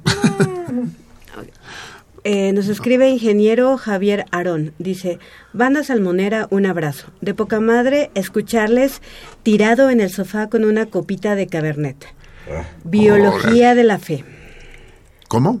Biología de la fe. Biología de la fe. Ajá. ¿Qué es eso? Ah, no sé. Pues, ¿Está leyendo ese libro? Pues me imagino igual, sí. No sé. No bueno, sé. luego le pregunto. Ah, Ocelot Ocelotl. Nahui. Ocelotl Nahui. Dice... Ese es ah, indio. Es indio, indio, Sí, sí. No, no responde al, al torito, lo que pasa es que lo hace vía... públicamente. Públicamente, ok. Carlos Campo dice un saludo desde Veracruz a la salmoniza. Solo Veracruz es bello. Hoy la lectura, la lectura de Javier va a ser veracruzana. Y bueno, ah, también Oscar Coronel nos comparte un link para visitar San Miguel de Allende. ¿Es San Miguel de Allende o San Miguel Allende? San Miguel de Allende. De San Miguel de Allende, así es. Sí. Sí. Como Oaxaca de Juárez. Sí, sí, pero pero algunos es, algunos tienen, algunos no tienen D, ¿no? Mm. Unos sí tienen. y- Sí. Por ejemplo, dicen Tuxtla Gutiérrez, no dicen Tuxtla de Gutiérrez. Y bueno, pues responden al torito Luis González Millán, Rodrigo y Marcial Nava. Bien. Y por el lado de Facebook, En Facebook. mi laberinto. Fernando Castañeda dice, Marcelino, con gran pesar recibo la noticia del fallecimiento de Miguel Aroche Parra, Ay, Dios mío. gran luchador social, poeta, articulista en Excelsior. Entre otras muchas cosas. Es, espero que no sea cierto, espero que sea otro borrego de esos que surgen por ahí. Eh, yo hoy estuve a punto de volverme a ir con la finta. Empezaba a decirlo y no terminé. Les dije, ya me equivoqué cuando anuncié la muerte eh, a destiempo mm, de Joe Cocker y después dos veces la de George Mustaki. Estaba diciéndoles que es el deseo de que no hubieran muerto. Pero hoy otra vez estuve a punto de irme con la finta porque alguien en la, en la taberna anuncia el aniversario de la ejecución de los anarquistas italianos Nicola Sacco y Bartolomeo Vanzetti y se hace exactamente 88 años. Y traje la canción esperando escucharla pero afortunadamente el laberinto me hizo ver que no es ahora la fecha sino que es el que es el mes que viene no que es el 24 de agosto cuando- 23 de agosto. el 23 de agosto. O sea que me volvieron a tomar el pelo. Solamente que ahora sí la eficiencia de mis colaboradores impidió el desaguisado de que conmemorara yo la muerte fuera a destiempo. pero, pero se está volviendo una costumbre. no sé, no sé si no sé si tomar en serio lo que dice Castañeda, yo me temo que sí. No sé qué edad debe, debía tener, o debe tener, debía tener, voy a, voy a dar por buena la noticia, el camarada Aroche, pero debe ser muy grande, muy grande, muy grande. Pues sí, de, de hecho nació en 1915, así es. Y Imagínense, pues o sea. al parecer sí es, sí es este, verdad. 1915, o Es sea, correcto. 1915, o sea, te- te- tenía más de 100 años. ¿No? 101. Ciento, 101 101 años, años. exacto. Sí, seguro nació en 1915. Um, a ver. A ver, chequen eso, porque internet. eh, sí. Que- 17 es- de agosto de Sí. 1915. Ay, nació el 17 de agosto, eh, mi... su cumpleaños, sí. En el día de mi Cum- cumpleaños. Cumplía años el mismo día que usted. Así es, sí, sí, sí, en Tenía más de 1915. 100 años, sí, sí, sí. Así sí. es. Ar- Arroche ya era viejo cuando yo era un chavo. Sí, sí, claro. Sí, tipo formidable, tipo una calidad humana. Él estuvo muchísimos, siete años en la cárcel por el movimiento ferrocarrilero. Eh, no puedo decir que fuimos amigos porque pues nos llevábamos eh, 40 años de, de distancia, ¿no? Cuando yo tenía 20, él tenía 60. Eh, pero sí, gran respeto por él. Estuvo siempre encima, ahora sí que de las grillas y de las intrigas internas del partido. Él las sobrevoló con gran dignidad. Eh, nunca se vendió, nunca eh, ofreció las nalgas al mejor postor. Habrá que, habrá que hacer una semblanza bien hecha porque yo le perdí la pista a Roche hace muchos años. Eh, si es verdad la noticia, Sí, es, eh, es verdad. si se comprueba, vamos a tenerle que hacer un homenaje como Dios manda. Debemos ya tantos homenajes, debemos tantos. Como, como, como el sabio de Güemes dice, se está muriendo tanta gente que no Que se antes había muerto antes. Exacto. Salud, camarada Aroche. Que, que el coro que el, que el coro de los esclavos hace un momento sea en primer lugar dedicado a tu memoria. Hay que tener mucho cuidado con la información en Mucho, internet. mucho, mucho. Y sobre todo si habla de muertes. y- Exactamente, exacto. Por un lado es, está este alguien alguien repite algo que pasó hace tres o cuatro años y la gente lo empieza a reproducir como si hubiera ocurrido como, como ayer si o fueran hoy. virus, exacto. Ajá. Es lo, que- es lo que me pasó con Mustaquí, porque el que me dice que acaba de morir Mustaquí es un buen amigo, a- Aarón Padilla, al que conocemos bien, que no, no, no cualquier es. Pero él, él a su vez se fue con la finta, o sea, de repente empieza a correr una... Y, y, por ejemplo, no sé si supiste de este muchachito que interpeló a Mancera y que, que, lo, y que habló y que dijo que, que, que estaba ahí para hablar por los jóvenes y que era una farsa todo lo que estaba haciendo y que Sí, las sí, marchas este, eran detenidas por los policías, que eso era fascismo y que la marcha debería ser libre. por- ¿no? Entonces ya lo están matando en internet, ya que, que lo encontraron muerto. ¿Sí? Sí, Y será una mentira. es una mentira, él mismo salió a desmentirlo. Ah, ¿sí? Sí, inmediatamente él salió a desmentirlo, pero vamos, ¿a Que es quién que se le ocurre matarlo, pues? no? Sí, sí, sí, Y ese- la gente empieza a, decir, no, este, no, este, Es- es- y no- esa historia de que las redes son un emblema de la libertad de expresión y demás, hay que tener mucho cuidado. ¿eh? Las redes también son un instrumento de la calumnia, del linchamiento, de las campañas. de la imbecilidad. Sí, es. exacto, totalmente de, acuerdo. de- de- pero, de- pero aquí ya, ya busqué en, en varios diarios y sí, efectivamente. Aroche, Aroche. no el joven del que estoy hablando. No, no, no, no, no, de Aroche, exacto. Sí, más me-. Sí, de hecho no hay que, no hay que guiarse incluso por las redes sociales. Más Exacto. bien, eh, de Hay eso que ir a la nunca. fuente. Exactamente, sí, no, no. periódico. bueno, las redes sociales. Porque las pueden- redes sociales eh, siempre andan en chismes, ¿no? ¿Salieron los otros mensajes? Bueno, no, luego hay cosas serias en las redes Pero sociales. es si más no, chisme que otra si no, Hay que si no, estaríamos nosotros en las redes sociales, mi vida, por el amor de A mí me Dios. obligó, pero- Si somos nosotros. ¿Cómo? a mí me obligó. Pues sí, sí somos parte de las redes sociales, ¿no? Sí. Es como aquel turista que anda por Viena y dice, qué asco. Digo, por Venecia, ¿no? Dice, qué asco, está lleno de turistas, ¿no? Como si él no estuviera ahí, ¿no? Sí. Sí, pinches redes sociales, qué mierda, pero ahí estamos. ¿no? O sea, Sí. somos parte de esa mierda en ese caso. No, hay que distinguir. Hay un poco de todo, pero es difícil luego discernir, ¿no? Puse pues eh, el coro de los esclavos un poco antes, me hubiera gustado dedicárselo. Tengo más mensajes. Sigue. ¿Sí? Claro. Pedro López Valles, y bueno, de respecto a la semana... Ese fantasma, ¿verdad? Que, que nunca aparece. Dice grabado es de Henry de Armitz, personaje real del siglo XVII. ¿Qué cosa? Ah, Y bueno, hay un grabado ahí. Sí. A ver, déjame ver. sí. es que yo le pedí a... Y pero creo que se adelantó. Carlos López López A ver, a ver, sí. dice, soy Miguel Salim Chamlati. Les escribo desde Sinaloa, frontera eh, Comalapa, Chiapas, a 12 kilómetros de Leningrado. Para mejor ubicación, no sean culebras y pásenme el número de Lupe. Quisiera saber de Miriam, de Daniel Netel y del ingeniero prosviético. Prosoviético, perdón, el Daniel Ortega. Ajá. Sí, sí, querido Chamblati, para, para pasarte los teléfonos vamos a pedirle primero autorización a, a las personas. El ingeniero Ortega, eh, del ingeniero Ortega no tenemos noticia de Chamblati. Era ya también muy mayor. Nuestra Lupe afortunadamente vive y goza de buena salud. Eh, le voy a decir si, si me autoriza a darte su teléfono. ¿Y de, quién, ¿Y de quién más? Walter Arias, que dice la No, canción no, de... no, ¿de quién más pide el teléfono? Ah, perdón. Pide la de Miriam, de Daniel Netel y del ingeniero Prosovie y de Lupe. Sí, el ingeniero prosoviético, dile, el ingeniero Ortega, sí. Sí, ya, nos, ya, ya te lo diremos. En, Daniel, eh, digo, Walter Arias dice la canción de las ciudades de José Alfredo, la compu- le digo, digo, sí, de José Alfredo, la compuso él estando moribundo.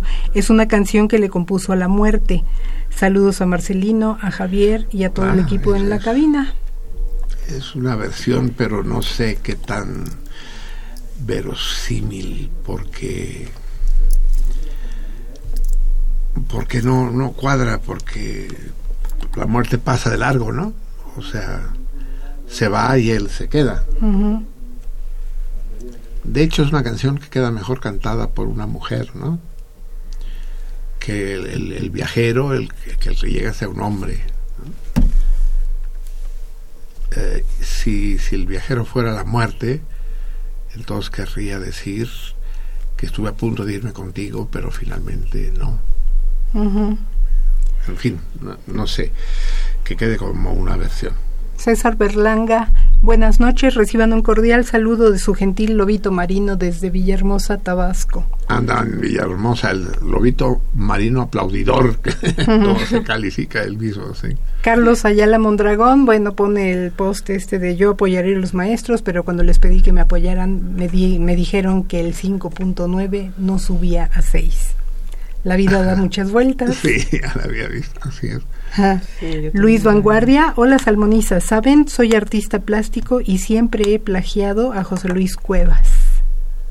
Es- no es fácil eh no es fácil no es cualquier José Luis Cuevas es eh, pues una de las grandes figuras del arte contemporáneo no solo mexicano sino universal y es muy difícil muy difícil A Enrique Martínez, buenos días, saludos a todo el equipo de sentido contrario. Marcelino tiene razón en parte, pero desafortunadamente el término criada, indio, negro, etcétera, son usados para ofender a una persona. son usados porque les quieren ofender, pero, pero yo no quiero ofender y, y, y, y- y- y lo que va a pasar es que los términos indígena o negro, eh, eh, co- co- como negro, dice, criada. eh, o- af- eh, ¿cómo le dicen? African American, africano americano, eh, es- es- está contrahecho, está o moreno, o negrito, o morenito, todo, esto son eufemismos penosos, ridículos. Dice en el Quijote a las criadas no se les llama criadas sino dueñas, que son las que cuidan de las doncellas. Y el criado es un escudero de los caballeros andantes como Gandalín, Gandalin, ¿no? Ajá, sí. Fue el escudero fiel y el caballero Amadis de Gaula. Ajá, sí, sí. es- las palabras, lo decíamos hace un momento, tienen mil significados. Ya lo dije, una palabra si no es ambigua, no es palabra. Sí.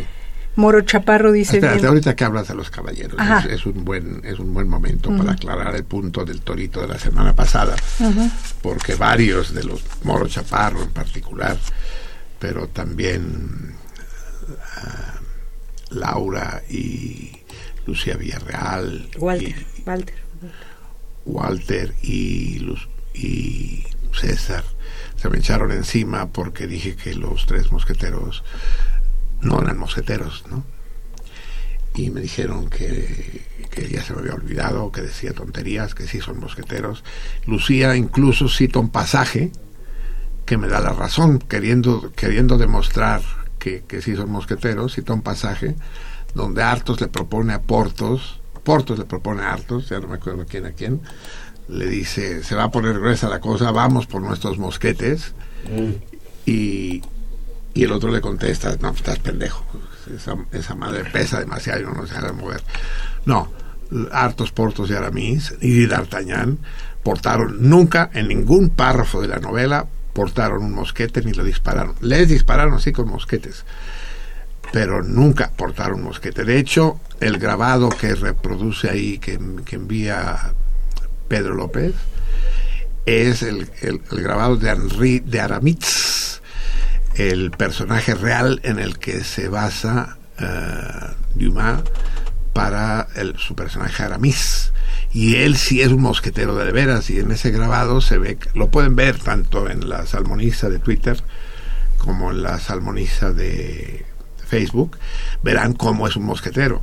Un mosquetero lleva el mosquete, que es un arma pesada, el mosquete es un antecesor del fusil, pero mucho más pesado, al punto que necesitaba una horquilla para clavarse en el piso y apoyar en Y ella el cañón para poder disparar.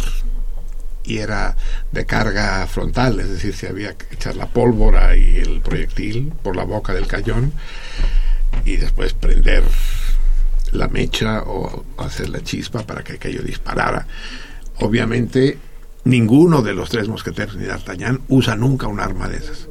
Pertenecen sí al cuerpo de mosqueteros, dice Lucía Villarreal, un comentario suyo en la taberna. Dice, bueno, en todo caso el error fue del rey, de Luis XIII supongo que es el rey de la época. Pero no, el error, eh, el, error es de quien escribió la novela y que, y- y- que no sé si es error. Es decir, en todo caso es una inconsistencia, pues le prefiere llamar mosqueteros porque pertenece al cuerpo de mosqueteros sin que usen mosquetes, ¿no? sin que sean propiamente mosqueteros. Pero en todo caso es algo en defensa propia de que el torito estaba perfectamente bien planteado. Es Y- que los mosquetes no alcanzaban para todos los mosquetes. es más, les, les invito, es, es más, voy a hacer una cosa. Si alguien encuentra un párrafo de los tres mosqueteros en que alguno de los cuatro usa un mosquete, ni siquiera que lo use, que lo porte, le regalo un lote de libros de colofón. Yo, personalmente. ¡Ay! Ah, con eso además patrocino la lectura, ¿no? Claro, claro. ¿Vigente hasta cuándo? amigo? ¿Eh? ¿Vigencia hasta cuándo? No sé. Diez minutos. Diez minutos, ¿no? Digo, No, no, no, no, no. Sí. No, no, no. 15 días, sí. No, bueno. Sí, sí. El, el tiempo que quieran, hombre, es, es eterno, pues. No, sí, no, sí, no, no, no, no, no tiene, no, no tiene, no tiene caducidad cuando sea, sí. Eh, y hagan, hagan una prueba más rápida y más sencilla. Vayan, entren a internet, a Google, pongan los tres mosqueteros y van a salir pues, un chorro, cientos de imágenes de los tres mosqueteros. Encuentren una imagen con un con uno de los tres mosqueteros portando un mosquete. ¿eh? Y no una espada. O la espada del mosquete, porque los mosqueteros, tal como es el grabado de Henri d'Aramitz, eh, sí, sí llevaba también espada. Llevaban espada y además llevaban el báculo, el, la vara para poder eh, rellenar, ¿no? eh, sí, no, no sé si se veían, zambutir eh, el, el proyectil y la pólvora en el cañón, ¿no? Bueno, ya me luego, defendí. bueno. Sigamos. Moro Chaparro dice bienvenido Eliseo. Perdón, ahí- no hay Ah. arrepentimiento. No. No, no, no, no, no, no, no, no, arrepentimiento es la, en la traducción, pero lo hacemos después, sí. Eh, David Contreras Pineda dice saludos a todos. Maestro Valls, ¿qué opina de la disculpa que ofreció el presidente? ¿Será Ah, parte de una campaña para fortalecer al PRI? Es todo un tema, ¿no? Es todo un tema. eh, es decir, todo parece indicar que el Ejecutivo, que el gobierno de Peña, inicia una campaña anticorrupción que se inicia con el desconocimiento de los proyectos de ley de Chihuahua, eh, Veracruz y Quintana Roo y obliga a los parlamentos a anular los proyectos de ley anticorrupción por considerarlos sesgados y que favorecían determinadas prácticas viciosas. Por ahí empieza. Pero ahora eh, crea la nueva Secretaría de la Función Pública, destituye al, secretario, a Virgilio. Virgilio Andrade, y, le va a dar una conformación parecida, digamos, al INE. Va a crear una especie de consejo ciudadano, una cosa así. Eh, sí, porque se había criticado, y tal vez con razón, que quien iba a juzgar acerca de la corrupción del presidente era un empleado del presidente, ¿no? Entonces decía uno, pues, como que no checa. Y entonces hace una maniobra que no sé, es audaz, digamos, pero yo la veo peligrosa porque reconocer públicamente que fue un error la historia de la Casa Blanca y pedir públicamente perdón, en principio lo debilita, pero pues no sé. Eh, se le pueden achacar muchos vicios a Peña Nieto, ya lo saben ustedes, pero no el de falta de audacia. O sea, es más, un poco al contrario, a veces avienta como el borras, luego por eso le va como le va.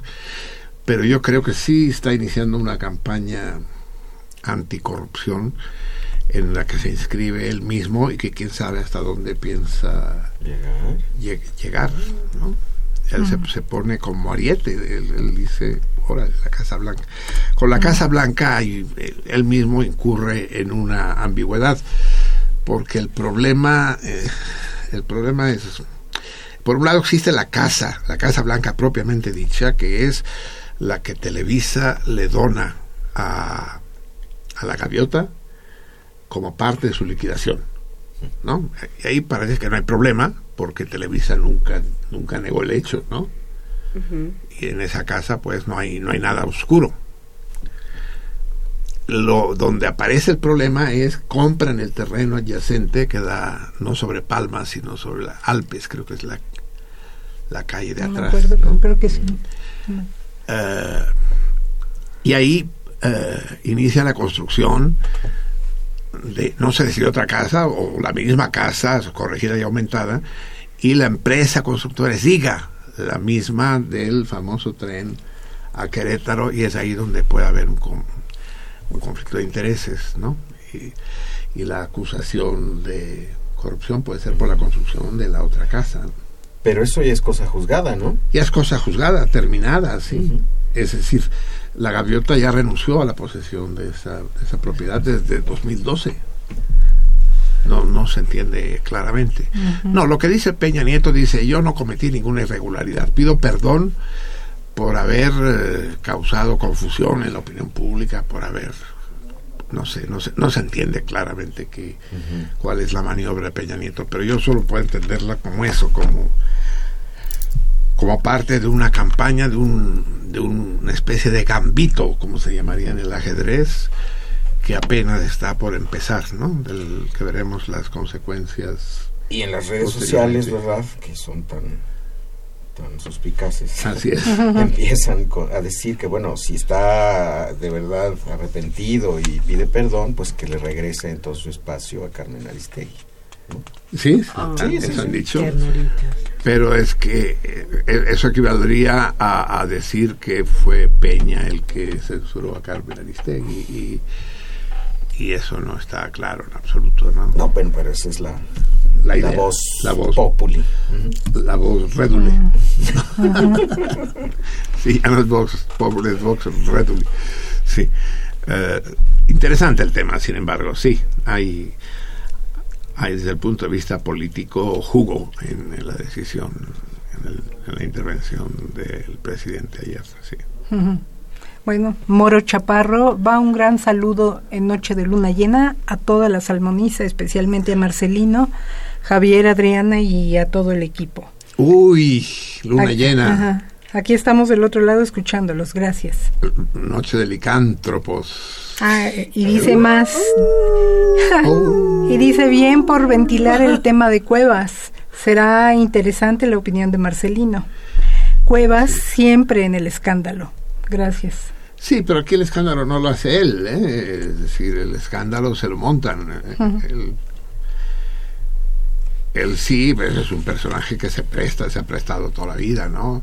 Estaba viendo una fotografía, tiene 85 años y sigue siendo un galán, ¿no? Es un, Sí, no canta mal la no canta nada mal las rancheras, ¿no? Hidalgo Garduño Gabriel dice José Gómez Sicre fue el escribano. Exacto, sí. Así Sí. es. sí. Al menos, ¿no? eh, al menos eso es lo que acusan, sí. Ajá. Y eh, bueno, contestan al torito Luis Martínez F., Héctor Eduardo Carreño Rodríguez, Eduardo Recendis, Lucía Villarreal, Hidalgo Garduño Gabriel, Moro Chaparro y César Berlanga, hasta el momento. César desde Tabasco. Muy bien. Vamos a repetirlo porque ya es la una con 21 minutos de este 2 termidor. La pregunta es, de todos los grandes deportes eh, conocidos que se juegan en el mundo, de los más conocidos, solo hay uno que, haya- que tenga su origen en los Estados Unidos, que haya sido inventado por los gringos. ¿Qué deporte es? Llámenme, llamen, llámenos al 55 36 89 89, al 01 800 50 52 688, o bien a la salmoniza, la guion salmoniza en Twitter, o la salmoniza sin guion alguno a Facebook. La respuesta al torito, secretas, confidenciales, en voz baja. Y, y los comentarios lo más públicos posibles. Impúdicos posibles. Eh, Eh, tengo dos más, los leo de una vez. Sobres. Bueno, ¿cómo mira, eh, Lucía Villarreal manda la, este, el pasaje donde se... el, ¿lo mis- quieres el leer mismo, tú? el mismo que publicó. Ah, no sé si es el mismo que publicó, no recuerdo. cuál A es ver, el que léelo, publicó. léelo. ¿Todo completo? ¿Es muy largo? Pues A ver, tú, tú no es, to- selecciona, no es es- todo un libro, pero dice, eh, en efecto, en aquel mismo instante, cuatro disparos de fusil salieron a- y las balas vinieron a estrellarse junto a Atos, pero sin que una sola lo tocase. Cuatro disparos de fusil los respondieron casi al mismo tiempo, pero estos estaban mejor dirigidos que los de los agresores. Tres soldados cayeron en el sitio y uno de los, trabaja- de los trabajadores fue herido. Grimaud, Grimaud, otro mosquete, o sea, grita, ¿no? Grimaud, Sí. otro mosquete, dijo Athos, que seguía en la brecha. Ah, se acerca, voy, voy, está bien. Si Y es, lo que está subrayado. ahí. si, si es verdad, entonces podría tener razón El Lucía. arrepentimiento y todo eso. Eh, sí, sí es, si es, si es así, podría ser que ese párrafo se me hubiera escapado. No dudo que sea verdad, pero habrá que verlo en el contexto para ver si... Y más abajo dice, y los cuatro amigos, lanzándose fuera del fuerte, llegaron hasta el campo de batalla, recogieron los cuatro mosquetes y el espolón del brigadier. Y convencidos de que, y hasta ahí bueno, está es- publicado. sí. Eso Porque que lo sabe que mencionan cuatro mosquetes. El vez. espolón, ¿qué será el espolón? ¿Será la cosa esa para retacarlos? No, supongo que no, no sé. Está bien, está bien, muy interesante, Lucía, en todo caso. Igual hasta ya ganaste el, el- el- el lote del libro, ya, ya lo veremos. Pero manda qué página, qué capítulo es, ¿no? ¿Lo dice? No. Bueno, pero- Página de siete... No, es que la página no sirve porque depende de la edición. Lo que tiene que decir es qué 23, capítulo claro. es, sí. Ujú, Tiene que decir el capítulo. No, no lo dice, no veo que lo diga. Así Pero a ver, pero Bueno. no dijo usted este una fotografía, No, no, dije que, que tampoco. una imagen. Dijo una imagen usted. Que, que, que, que si quieren busquen una imagen, sí, que, ta- que tampoco... que- Pero es que eso ya Es está. una imagen de lo escrito. Ah, no. No, no, no, no, no, no, no, pero no. eso, eso no tiene, eso no, ¿No? me dice nada, ¿no? Lo que, lo ¿Qué, lo que, lo que necesito es eh, la cita de que- en qué capítulo de la novela está ese párrafo, pero, pero no dudo en absoluto que, que sea, que, que, que sea fiel la cita de Lucía, no. Pero eso ya lo Lo que- habíamos visto, mi men. No, no, ese párrafo no, no lo conocía yo. Claro que sí. Bueno, yo- Bueno. yo, no. Por último, por el momento dice en Quilaca Shah, buenas lunas a todos los salmones. ¿Quién, Aquí- ¿Quién lo dice? En Quilaca, en Quilaca Shah. ¿Así se llama el salmón o la salmona? Salmona, porque dice buenas lunas a todos los salmones. Aquí toda puteada. Me caí horrible de la bici. escuchándolos y esperando ansiosa, o sea, de la bici, punto. Escuchándolos y esperando ansiosa la lectura del maestro Plata. Saludos y abrazos. pues cómo no se va a caer si anda escuchándonos en la bici. Así se entiende, ¿verdad? Debía ser una bici estática, ¿no? Una bici para, para gimnasia, sí. ¿Ya? Ya.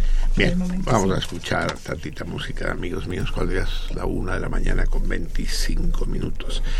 Eh, vamos, eh, les prometí, y vamos a hacerlo una vez para que no se alargue más, les prometí que volveríamos a escuchar, porque la traducción que hice... Ah, hablando de traducciones, sí. a, a mí me gusta mucho el sistema este que he utilizado siempre de escuchar una vez la canción con la traducción simultánea y después escucharla sola. Es un sistema al que no quisiera, al que no quiero renunciar. Lo que pasa es que a veces en ciertas canciones se me complica. Se me complicó con Lemetec, por ejemplo, porque al final empecé a decirlo, pero el, el arcángel divino me interrumpió. Eh, el final de la canción es de una traducción muy compleja. Les pido a los, a los salmones eh, francófonos me ayuden a traducir esto que dice que nous ferons de chaque jour toute une éternité d'amour que nous vivrons à en mourir. Dice que haremos de cada día toda una eternidad de amor que nos matará de gusto, digamos. Que viviremos hasta morir de gusto, o sea, de muerte. ¿Cómo, diríamos en español? Cuando, cuando, algo te gusta mucho, puede decir que te gusta de muerte. Mátame porque me muero. A muerte. Ajá, exactamente. A muerte. ¿Me gusta no. a muerte? no, eso ¿no? de te mueres, ¿no? Es, me mata. Eso me mata, ¿no? Eso me mata. Eso me mata. A lo mejor entonces la, la traducción sería que nosotros haremos de cada día toda una eternidad de amor que nos matará de placer, que nos que nos matará que nos matará. difícil, quede, no sé cómo lo traduje, pero pero no me gustó cómo lo traduje, ¿no? Y, es una imagen muy bonita la que hace nos gusta aquí. ¿No puede ser que viviremos hasta después de la muerte? Para, nada para, para nada, ¿no? no, no, no, en absoluto. Que, que dice, haremos una eternidad que nos matará de, o sea, ya no será eternidad, pues, ¿no? Viviremos esa eternidad hasta que nos mate de gusto, pues, la eternidad nos matará, esa es la idea. Sí, difícil, difícil traducción. Pero bueno, el caso es que con el sé que bebo, sé que fumé, fumo, también lo hice muy mal porque presuntuoso yo creí que podía hacerlo a primera escucha y pues no, porque es una canción larga, complicada es el corte 3. Eh, y, y cada vez cuando yo hablaba traduciendo, él ya había dicho dos frases más y no las podía oír y, se enredó todo. De manera que esta vez tuve la precaución de escribirla y de traerla escrita para que no vuelva a ocurrir lo mismo. Solo que ya falta un pedazo. Ah, no, aquí está. Entonces, esta vez vamos a volver a escuchar la canción. Ya saben que en este programa no nos arredramos ante estas pequeñeces. Sé que la escuchamos la vez pasada y la volveremos a escuchar ahora. Ahora sí, la voy a traducir bien. No tengo, tengo el texto enfrente de mí, el texto en italiano. Limpio mis lentes. No sé con qué limpio los lentes, con la camisa, porque no tengo otra cosa a mano. Escupo en ellos. Pues los buzos, los buzos así este, escupen sus para ¿Sí? claro. Sí.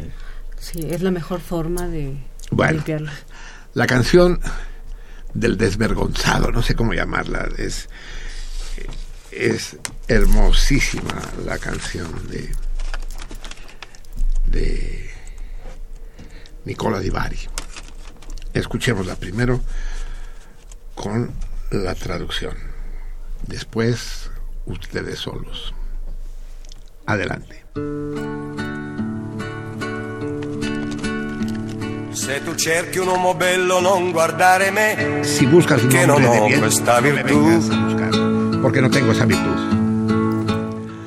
Se lo si buscas un hombre rico, fascinante, no soy yo. Yo no he triunfado un solo día de mi vida. No darás jamás la mano a un tipo como yo, ni mucho menos el corazón. Porque escucho los sentidos de los sentimientos. Así que niña, no te enojes porque te diga la verdad. Sé que bebo, sé que fumo, sé que juego y hasta en el amor.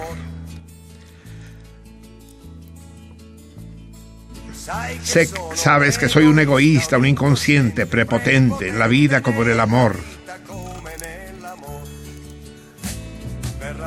¿Vendrá acaso un día en que cualquiera escribirá palabras bellas sobre mí? Cualquier chava hablará de mí así con ilusión. Se mezclarán abrazos, flores y mentiras. Pero tú no llores ni te preocupes más por mí, porque yo muy alto volaré. Ya he complicado tanto que hasta el grandísimo lo engañé. Pero él que es perfectísima bondad, sé que al final me perdonará. Sabes que debo, sabes que fumo, sabes que juego y hasta el amor. Sabes que soy un egoísta, un inconsciente, prepotente, tanto en la vida como en el amor.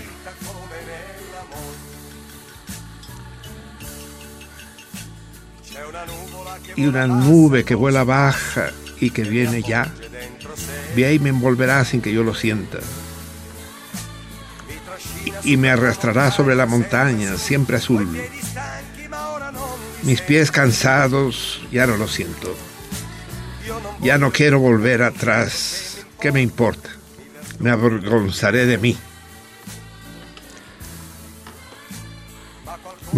cualquier cosa que diga de nuestra tierra, sí. Es solamente tu voz la que me llama, enamorada como nunca. Sabes que bebo, sabes que fumo, sabes que juego y hasta en el amor. Sabes que soy un egoísta, un inconsciente, prepotente, tanto en la vida como en el amor. Sabes que bebo, sabes que fumo, sabes que juego y no me arrepiento. Antes incluso empezaré de nuevo. He hecho bolas a medio mundo, siempre he mentido aunque nadie lo haya sabido, porque la única ha sido tú. Comprendo que has luchado como muchos en la vida, y a la postre siempre solo he pagado por una lágrima de más.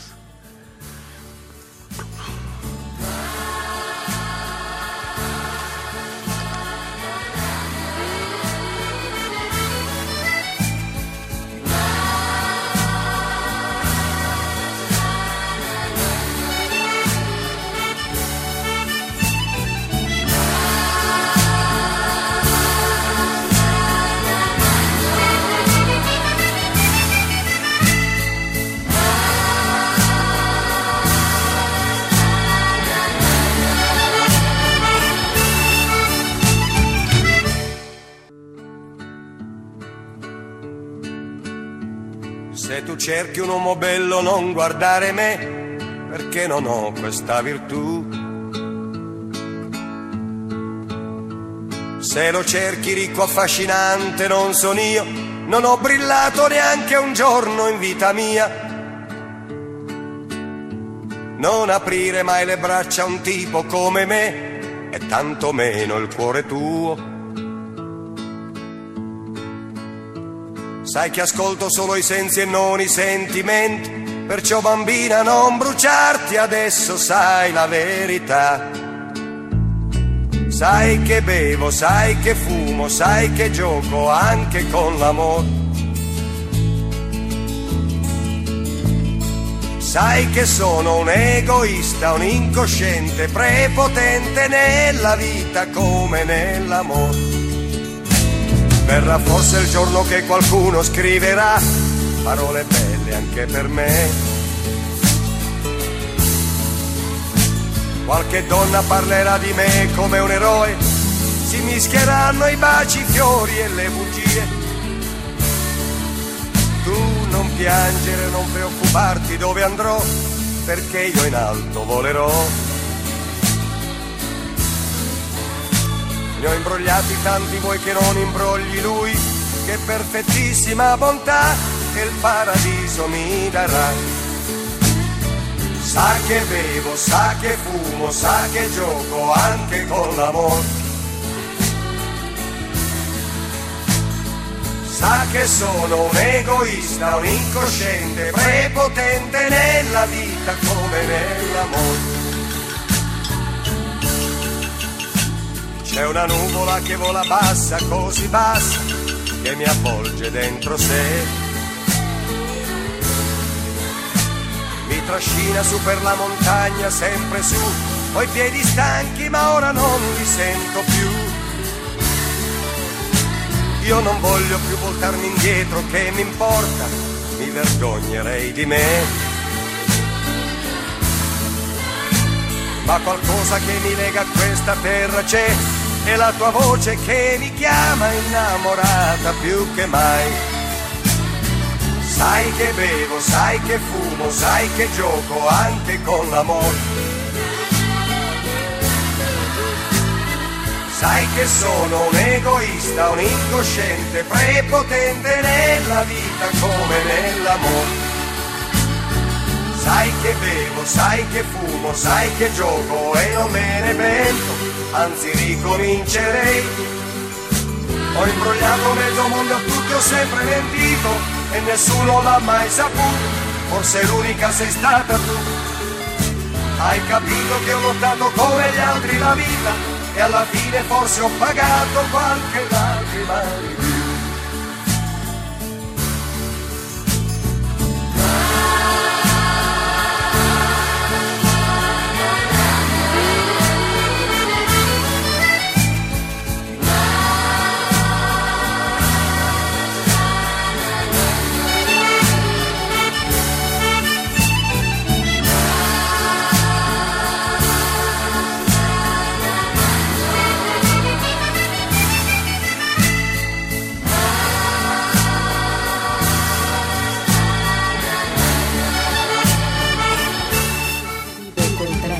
Con Marcelino Perello y Javier Platas. La que buena. Los, las cuñas del Pero, pero le 133. faltó atas, atas, atas. Atas, atas, atas. Eso. O Muy pero bien, yo, muy yo, bien. yo, Yo, yo, yo, yo, yo, atas, atas. Bravo, bravo.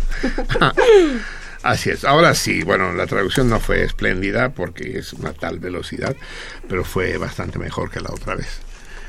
Eh, en todo caso, es una bellísima canción. Existe la versión que el propio Nicola de Bari cantó en español. ¿eh? Lo que pasa es que pierde mucho, no hay, no hay nada como la lengua original. ¿no? Entonces, por eso estoy tan en contra de los doblajes de películas, y, excepto las caricaturas para niños que no saben leer, no hay que doblar, no hay que traducir. Hay que traducir únicamente cuando ya no hay remedio, pues, o sea, si uno quiere leer Los Tres Mosqueteros y no sabe uno francés, pues sí, que haya una buena traducción siempre es bueno. Y además sucede que hay traducciones que superan el original, eso forma parte de la historia de la literatura, sin duda. Un caso, por ejemplo, la traducción que hizo Ramón Pérez, Pérez con S, de el Jungle Book, normalmente traducido como libro de la selva o libro de la jungla. Pérez lo tradujo y lo explica como el libro de las tierras vírgenes. Eh, y es una lectura maravillosa, mucho, mucho más embriagante y seductora que el original de Kipling. Sucede. Muy bien, amigos míos, vamos a leer. eh, eh, Vamos a leer la correspondencia, ¿no? Tenemos tres cartas. Primero la de Liceo, que es la más antigua. Y vamos a, vamos a hacer esta, esta experiencia extraña, que es leer su carta con él de cuerpo presente. Me voy a sonrojar. Lee la fecha, ¿verdad? Sí. Es de 25 de mayo del 2016, Coatzacoalcos, Veracruz. Marcelino, Javier, ahora que no estoy en la ciudad Tenochca, se hace más evidente la distancia que nos separa y creo sentir la soledad de aquellos que se encuentran lejos de sus amigos y familias. Pero no, el Internet los trajo aquí, en los lugares más profundos del mar del Veracruz, acompañándome en el calor y las tormentas, a pesar de su encierro en la cabina la noche de ayer. Pienso en todo. Ah, claro, porque fue aquel día, sí. Aquel día caliente. Pienso en todos los momentos de mi vida en que ustedes han estado presentes, pues los escucho hace muchos años, casi la mitad de mi vida, desde que me desvelaba haciendo planos en la universidad. Podría atenerme a la nostalgia de esos momentos, pero prefiero evocar nuestro próximo encuentro para seguir continuando, entre comillas, con esta rara amistad. Mi vida ha dado... O sea, tú, tú como si no estuvieras, ¿eh? ¿Por qué, ¿Por qué dice que es rara tú? No sé. será por la lejanía, será porque nosotros salimos por una cajita y el está sí, sí, exacto. Mi vida ha dado un giro impensable. ¿A quién le dice mi vida? ¿A ti o a mí? No, a él. mi vida ha dado un giro impensable con la marcha de las personas importantísimas de mi vida. Sé que no puedo cambiar las circunstancias y también sé que no existe tiempo ni distancia que destruye lo verdadero y que más allá de lo tangible tengo empatía, cariño y apoyo para ustedes. Me alegra que después de tantos años podamos llamarnos amigos. Pero amigos de a de veras, a los que se les puede escuchar la misma cantaleta todos los días, con los que puedo decir sandeces una y otra vez, con quienes no nos cansamos de los mismos chistes, con los que no se habla con disimulo, a los que podemos fregar riendo para hacerlos reír será un reproche. Queridos amigos, que siempre estén con nosotros, cuenten conmigo, cuentan conmigo. Hasta siempre, Eliseo. Qué hermosísima carta que bueno, ahorita desgraciadamente lo tenemos enfrente, no podemos elogiarla todo lo que merece este muy bello, entrañable, conmovedor texto, Eliseo. Eh, no debo preguntarte si es sincero, porque me dirás que sí, pero además porque transpira sinceridad, sí. Mm, otra carta. Estas llegan hoy, sí. Dice Álvaro Obregón, Ciudad de México, Bien Onidí, 29 Mesidor. An, y primero la, la, quién la envía. Ah, la envía César Berlanga. Eso, el salmón, el marlín salmón. AN 224. Marcelino, de acuerdo con el Servicio Geológico de los Estados Unidos, USGS por sus siglas en inglés, el presupuesto de agua en el planeta Tierra es de un millón, no, un billón trescientos ochenta y seis millones de kilómetros, de kilómetros cúbicos. Ay, Dios mío, a ver, ¿cuánto? Un billón trescientos ochenta y seis millones de kilómetros cúbicos. Un billón. ¿Así se lee? No son 1.386 no. ah, sí, es cierto. millones. Es mil, 1.836 millones de ah, está, está, con números? Sí. ¿Dónde, dónde, dónde Ahí está? Casi al principio. A ver, te lo señalo. Ah, sí. Uh, sí, dice mil mil millones de kilómetros, y seis millones de kilómetros cúbicos. Eh, sí, vamos a darla por correcta. Yo tengo 1.500 millones de kilómetros cúbicos. Esa es la cifra exacta que tengo yo. 1.500 millones de kilómetros cúbicos. Es decir, es que, bueno, estoy haciendo el cálculo. Es 15 por 10 a la 17 eh, litros. 15 seguidos de 17 ceros. Ya no intento decir cuántos litros, pero teniendo en cuenta que un metro cúbico son eh, mil litros, 10 por 10 por 10, son, sí, un, un metro cúbico son mil litros. Son un chingamadral, pues. Sí. Entonces hay que dividir esta cifra entre mil para llegar a los metros cúbicos y otra vez por mil para llegar a los kilómetros cúbicos, porque un kilómetro cúbico son mil, eh, no, son un millón de metros cúbicos. Un kilómetro cúbico son mil por mil por mil, mil millones de metros cúbicos. O sea, si tengo 15 por 10 a la 17, sale 15 por 10 a la 8 kilómetros cúbicos, que es lo que dice él. Él dice 13. Sí, lo damos por bueno, sí. El próximo martes subo a la taberna una tabla con la distribución de este volumen. Cosa curiosa, el 70% de la superficie terrestre está cubierta por agua, lo que hace que nos vayamos con la finta y pensemos que el agua es abundante, cuando en realidad es una sustancia relativamente rara en nuestro planeta. El agua representa no más del 0.013% del volumen total de la Tierra. Bueno, está en la superficie, pues sí. 108.321 por 10 a la 10 kilómetros cúbicos. Perdón por los rayones, me fui por otras cosas que ni al caso. También, ahí están los rayones, los ven, salmones, gracias. Eh, también de llamar la atención es la disminución del presupuesto de agua de la tierra. Investigadores, el presupuesto de agua de la tierra? Investigadores del Museo de Historia Natural de Dinamarca en la Universidad de Copenhague y la Universidad de Stanford señal, señalan en un artículo titulado Earth's Historical Water Budget, publicado en Proceeding of the National Academy Sciences, que el planeta ha disminuido un cuarto de su presupuesto de agua en los últimos cuatro mil millones de años. Bueno, ya está. Saludos desde el poniente de la Ciudad de México. Salud y fraternidad. Su amistoso lobito marino César Berlanga.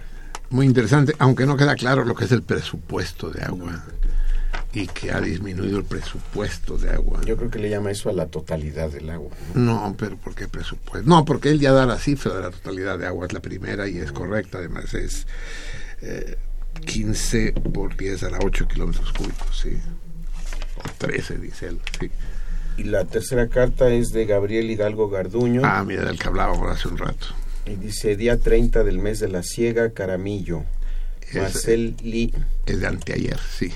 Saludos a todo el equipo, en especial en este mes que es el del aniversario del programa. Sin nada más que agregar, coloco una ilustración en donde se compara en volumen el tamaño del planeta Tierra y el agua total que corresponde a la esfera azul y que es aproximadamente... Sí, hace, el mismo error que, que no error, pero digo una comparación abusiva.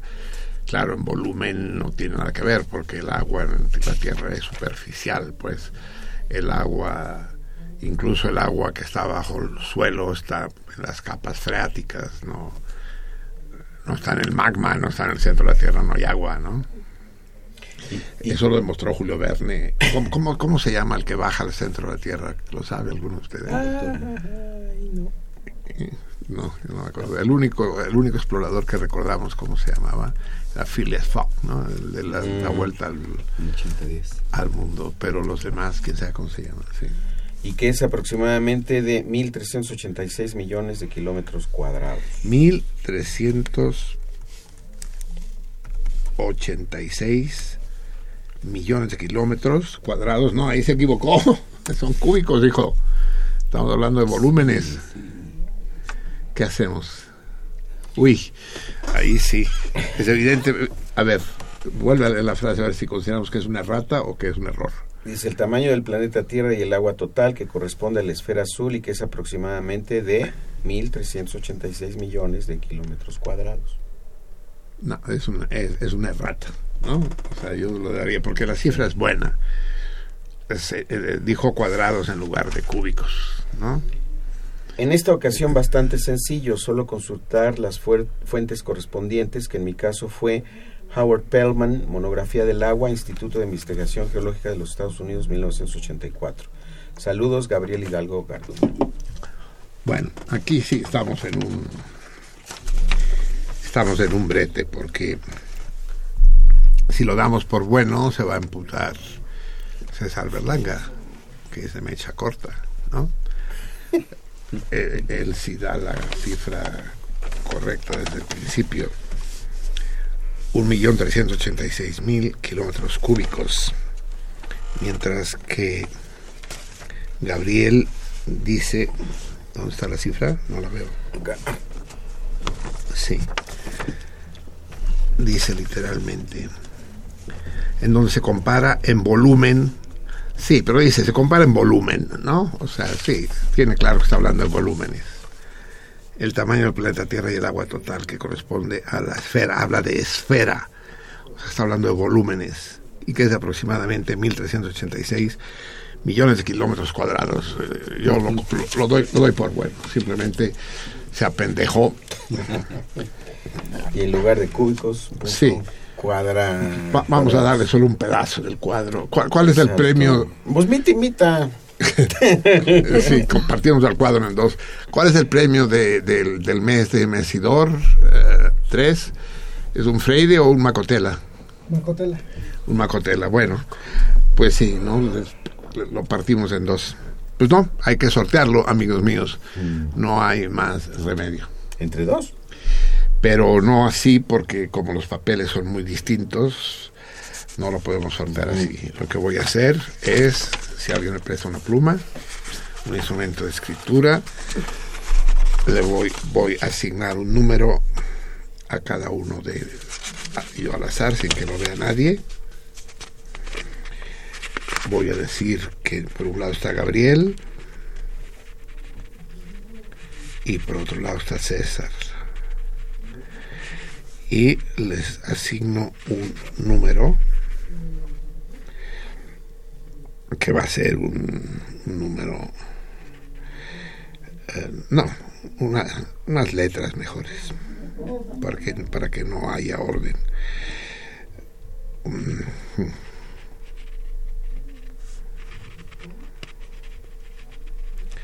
Bueno aquí eh, alguien está filmando sí.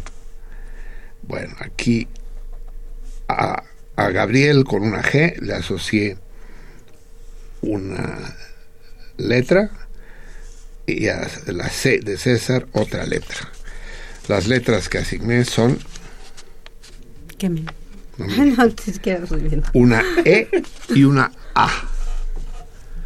Entonces, eh, a- ¿qué?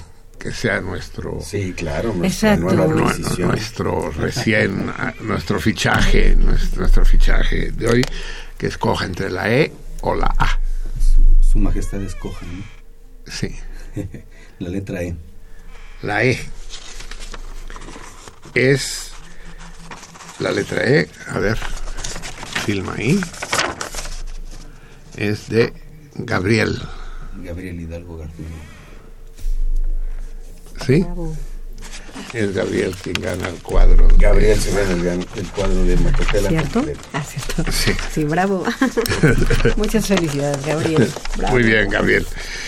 Es la primera vez que se gana el torito mensual. Y es el momento cuando es la una con 52 minutos. Nos pondremos de acuerdo contigo para hacértelo llegar. ¿Qué quieres? ¿El papel del sorteo? El ganador. Gabriel, ¿El ¿Qué, qué- qué quieres el ganador? ¿La carta del ganador? Sí. Eh, y este es el papelito, ya lo, firm- ya lo hiciste, ¿verdad? Es bastante rústico el, cuadrito, lo te dibujé, pero sí, no deja lugar a dudas. Eh, bien. Eh, es el momento de eh, lanzar el torito del, del, del mes, Del mes que actual, del, del mes de Termidor. Termidor. Fíjense bien. Eh, la primera vez que se prohibió el tabaco, eh, lo hizo un rey. Ay.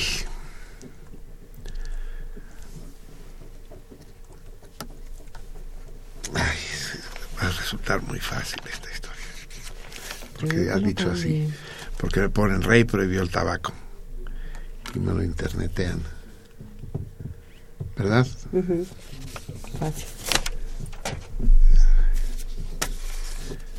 Bueno, vamos a hacer un poco más complicado. Bueno, pues total, si es fácil, pues llegarán muchas respuestas. Eh, y se ¿Cuál, cuál- cuál- cuál va a ser el, el premio de este mes?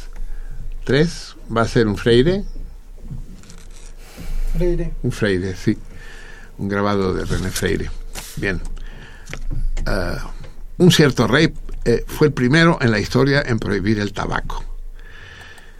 Eh, la pregunta es, ¿quién le hizo conocer el tabaco a este rey?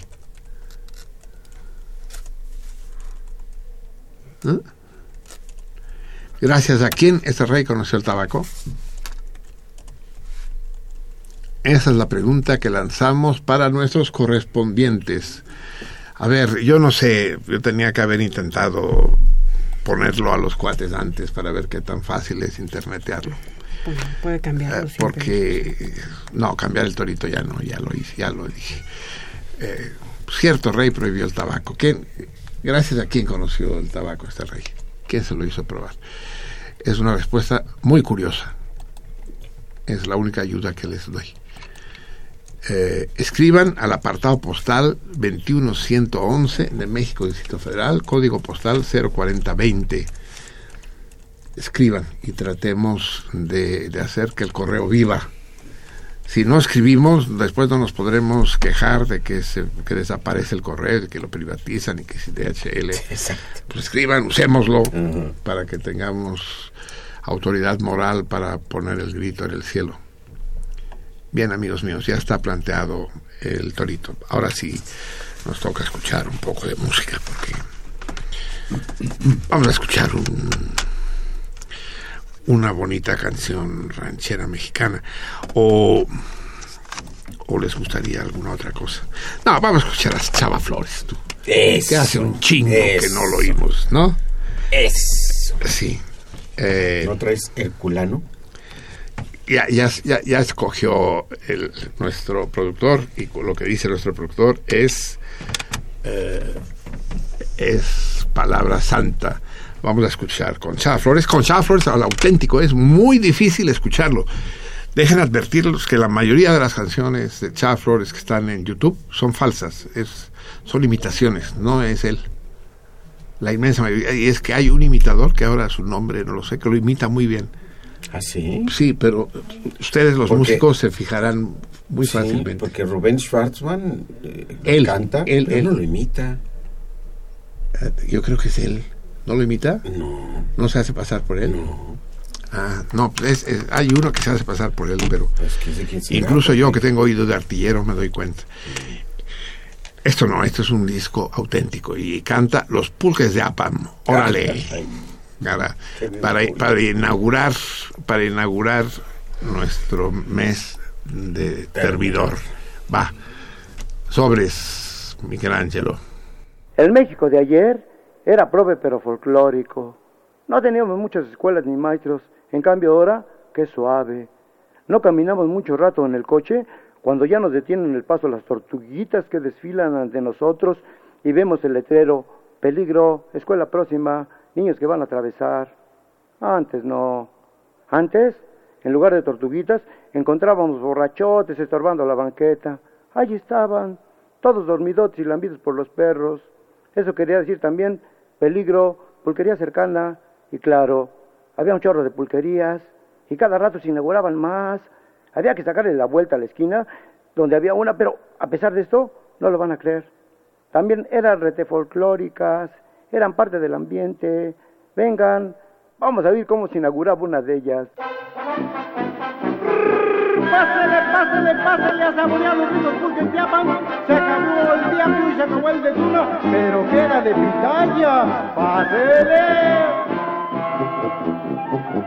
Se inauguró en la colonia Pensil la pulquería de Osofronio el mayor.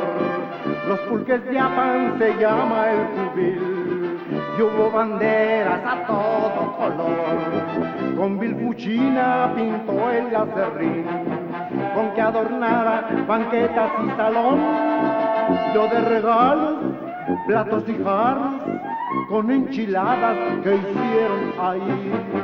Harto confeti, globos y cohetes y hasta una banda que nos tocaba así.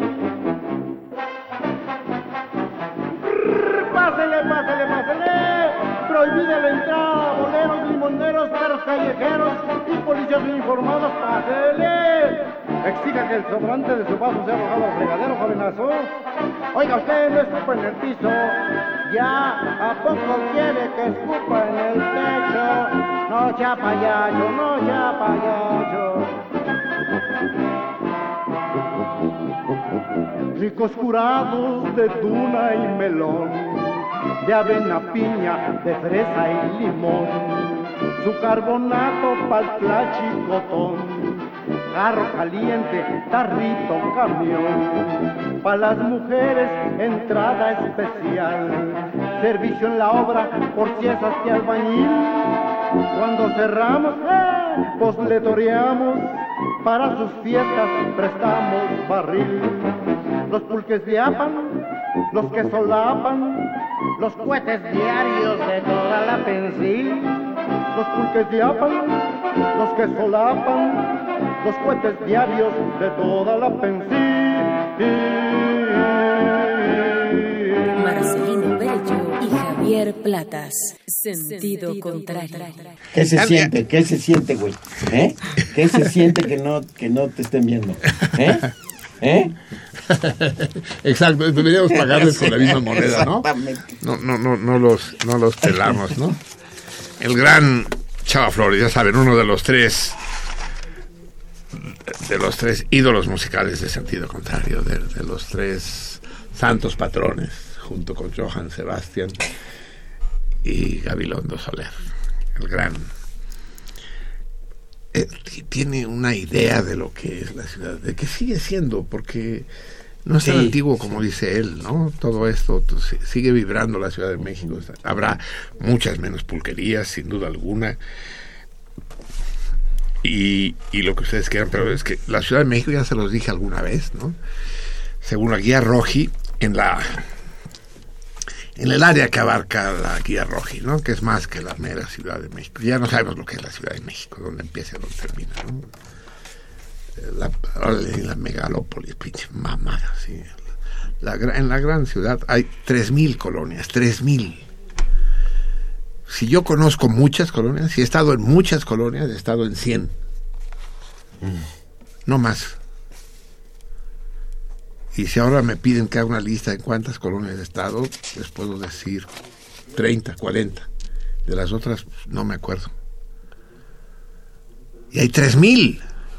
¿Se dan ustedes cuenta? ¿Qué quiere decir eso? ¿De qué dimensión estamos hablando? Entonces, confundir, confundir la Ciudad de México con, con San Ángel o con la Merced es una simplificación brutal, ¿no? Sí. Pero claro, cuando decimos, cuando decimos ciudad, queremos decir ciudad, no queremos decir los amontonamientos de, de viviendas miserables que abarrotan los suburbios. Eh, llevamos, ¿verdad, Mifi, al, al can apelar a, Al perrete. ahí a, Hacia... a Santiago, a Huizotla, y hay una ciudad perdida. Todavía existen las ciudades perdidas en la Ciudad de México, están todas bardeadas. Ese gesto tuyo quiso decir que sí hay, ¿verdad, Eliseo? Y si, si dan miedo, cabrón, si, si dan, dan respeto, cabrón, si dices, qué onda, güey, ¿no? Es como que no te... Aquí el, el 3 que vive en el hoyo de Iztapalapa, ¿sabe lo que es eso, verdad? el 3, el 3, él es de los... de- él es barrio, el 3, él, sí, sí, sí, sí, van ustedes a Iztapalapa, hay, hay que ir con él, ahí va uno ya asegurado. ¿La Selene también? Sí, también, también eres de, de los barrios, del barrio Bravo.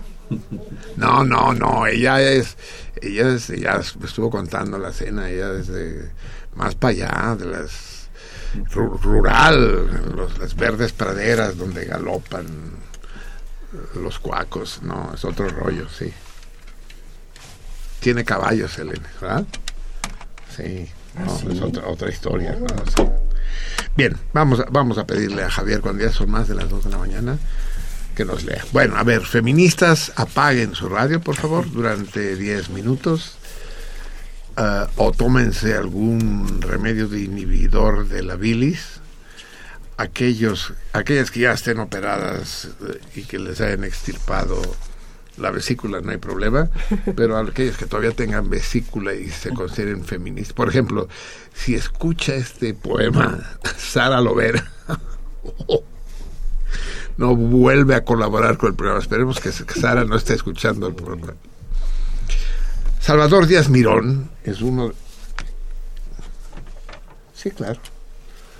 Eh, Salvador Díaz Mirón es uno de los grandes poetas mexicanos y uno y, y- y como todo gran poeta, todo un personaje. Hay poemas, hay poetas, grandes poetas apagados, pacíficos, eh, que están a la sombra, inmersos en su, en su mundo onírico, en su sensibilidad eh, hipertrofiada. Y hay otros, no, que son unas verdaderas fieras desbocadas, como Díaz Mirón. Salvador Díaz Mirón era el que, veracruzano él, era el que decía, al que me grité le pego, y al que me pegué lo mato. Y efectivamente mató a un cabrón. Él fue diputado, fue Díaz Mirón el que propuso que el periodo presidencial pasara de cuatrienios a sexenios cuando era diputado y mató a un diputado de un balazo en, un- en una discusión y fue a parar a la cárcel. Díaz Mirón es uno de los personajes más interesantes de la literatura y no solo de la literatura mexicana. Y es célebre por el poema que él era, que sobre todo por el poema que él era Javier, que, que dedica a su novia, a Gloria. Y que leído pues 100 años después, esto, esto debe ser, debe haber sido escrito pues en pleno periodo revolucionario. Y debe, ya entonces fue un escándalo. Hoy va a ser un, un escándalo mayúsculo, pero sin embargo lo discutimos tantito después de que lo leas, ¿no? Para no, no quemar. Vamos a acompañarlo, escojo para acompañarlo nada menos que a música del gran Julián Carrillo. Eh, estuve buscando compositores veracruzanos, pero lo más cercano que encontré fue Lorenzo Barcelata. Y no se me hizo adecuado para acompañar a Díaz Mirón. Eh, ¿qué, qué disco escogiste? El... Ah, bueno, órale, me parece bien. La sonata número uno. Sí. Para cello. De Julián Carrillo. Si, si al piano le ponía 13 sonidos, pues al cello quién sabe cuántas cuerdas le ponía pinche. cello con cinco cuerdas. No, tiene las cuatro nada más. Lo que Pero pasa es que las- las, afina distintas. No, no, las afina igual. Lo que pasa es que las distancias entre, Entre los trastes. cortan. No, no hay trastes en el Ah, el cello. cello hay no tiene trastes, trastes. claro. No.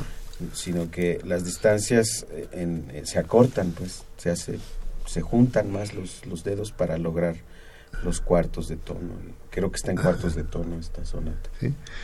Toca tu amiga Jimena Jiménez Cacho. Ah, así pues, amigas, no se eh, no se emputen más de la cuenta. Recuerden que es que ya pasó, que ya pasó, que es que es historia, que que es un poeta veracruzano del siglo pasado el que dice eso y que no compartimos de ninguna manera sus puntos de vista y responsabilidad De estricta de, de él. de Salva- Salvador Díaz Mirón. Escuchemos pues Julián Carrillo, Salvador Díaz Mirón.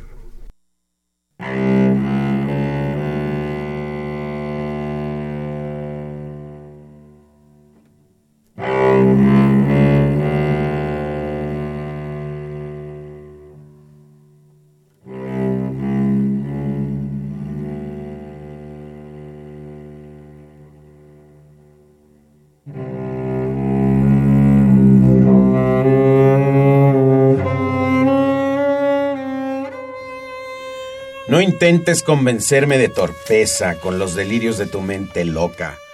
Mi razón es al par luz y firmeza, firmeza y luz como el cristal de roca. Semejante al nocturno peregrino, mi esperanza inmortal no mira el suelo, no viendo en el camino, solo contempla el esplendor del cielo. Vanas son las imágenes que entraña tu espíritu infantil, santuario oscuro. Tu numen como el oro en la montaña es virginal y por lo mismo impuro.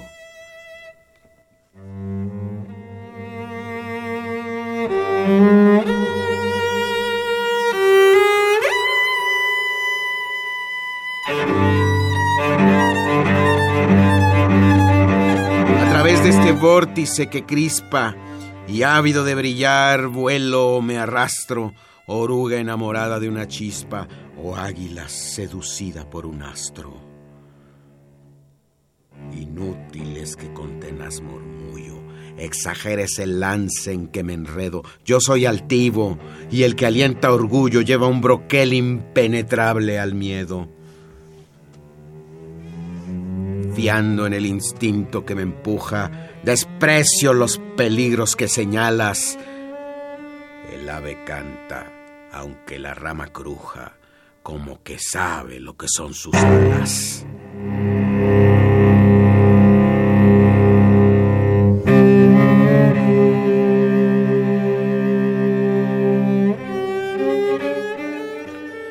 Erguido bajo el golpe en la porfía, me siento superior a la victoria. Tengo fe en mí. La adversidad podría quitarme el triunfo, pero no la gloria.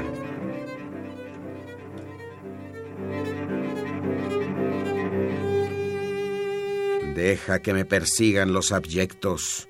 Quiero atraerle envidia, aunque me abrume. La flor en que se posan los insectos es rica de matiz y de perfume.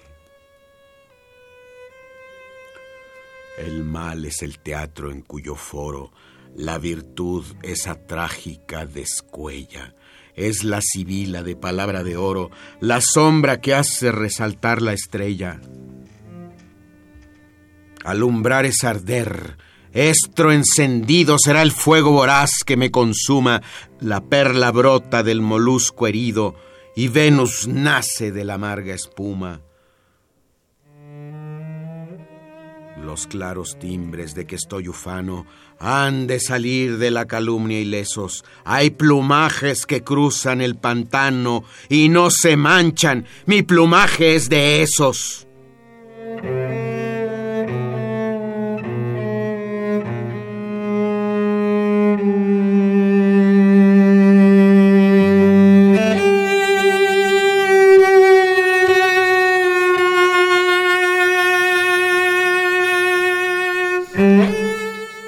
Es que sufra mi pasión.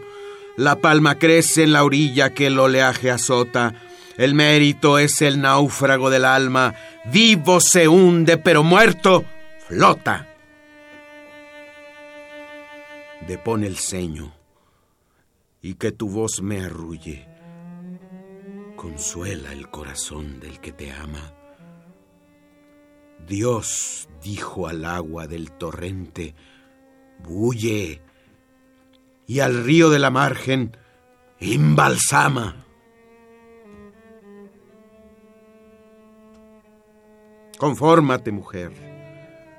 Hemos venido a este valle de lágrimas que abate, tú como la paloma para el nido y yo como el león para el combate.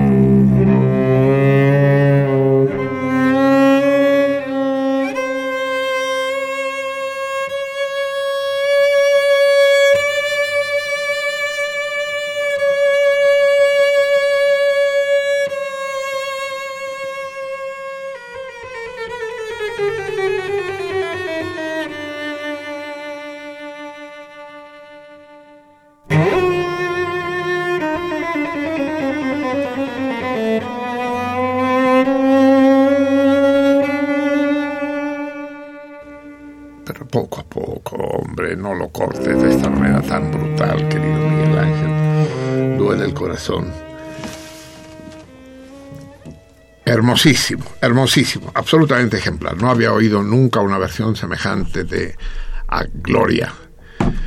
Me estremeció, me, me encueró el chino, me puso los pelos de gallina. Eh, magnífico, magnífico Javier, y no es necesario decirlo, magnífico el propio Díaz Mirón en este desafío, es un verdadero desafío mundo. Lo que sucede es que no es ficticio, él así, así era, habla la verdad en, en estas rimas perfectas de Díaz Mirón. Es decir, no es artificioso, no es eh, efectista, ¿no? sino que se siente la vibración. Aunque ahora nos comentaba Eliseo algo que puede ser muy interesante y motivo de reflexión para ustedes y para nosotros. Existe una versión, nos dice Eliseo, dilo tú mismo. Es una, Habla fuerte porque estás lejos de los micrófonos. es una broma que hace Díaz Mirón sobre Luis Espota. Habla más fuerte. Él dice que... Pero no que- son contemporáneos. Pues no sé, la escuché, la escuché y este y voy a investigarla. Sí, no son contemporáneos, ¿no? No, no son.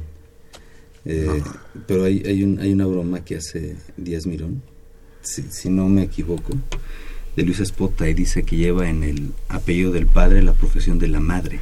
A lo mejor es, es otro spota, ¿no? Eh, sí. Probablemente, o a lo mejor no es Díaz Mirón el que lo, El que lo dice. lo dice. Sí, porque la, la, la, la, la anécdota continúa, ¿no? Sí, sí, Sí, son, sí. son décimas que se dedicaban entre ellos, Sí, bravatas que se hacían. sí. Pero sigue y, y, se, y hay quien afirma que Díaz Mirón, decías. Es gay. Sería. homosexual, puto. Homosexual. Eso.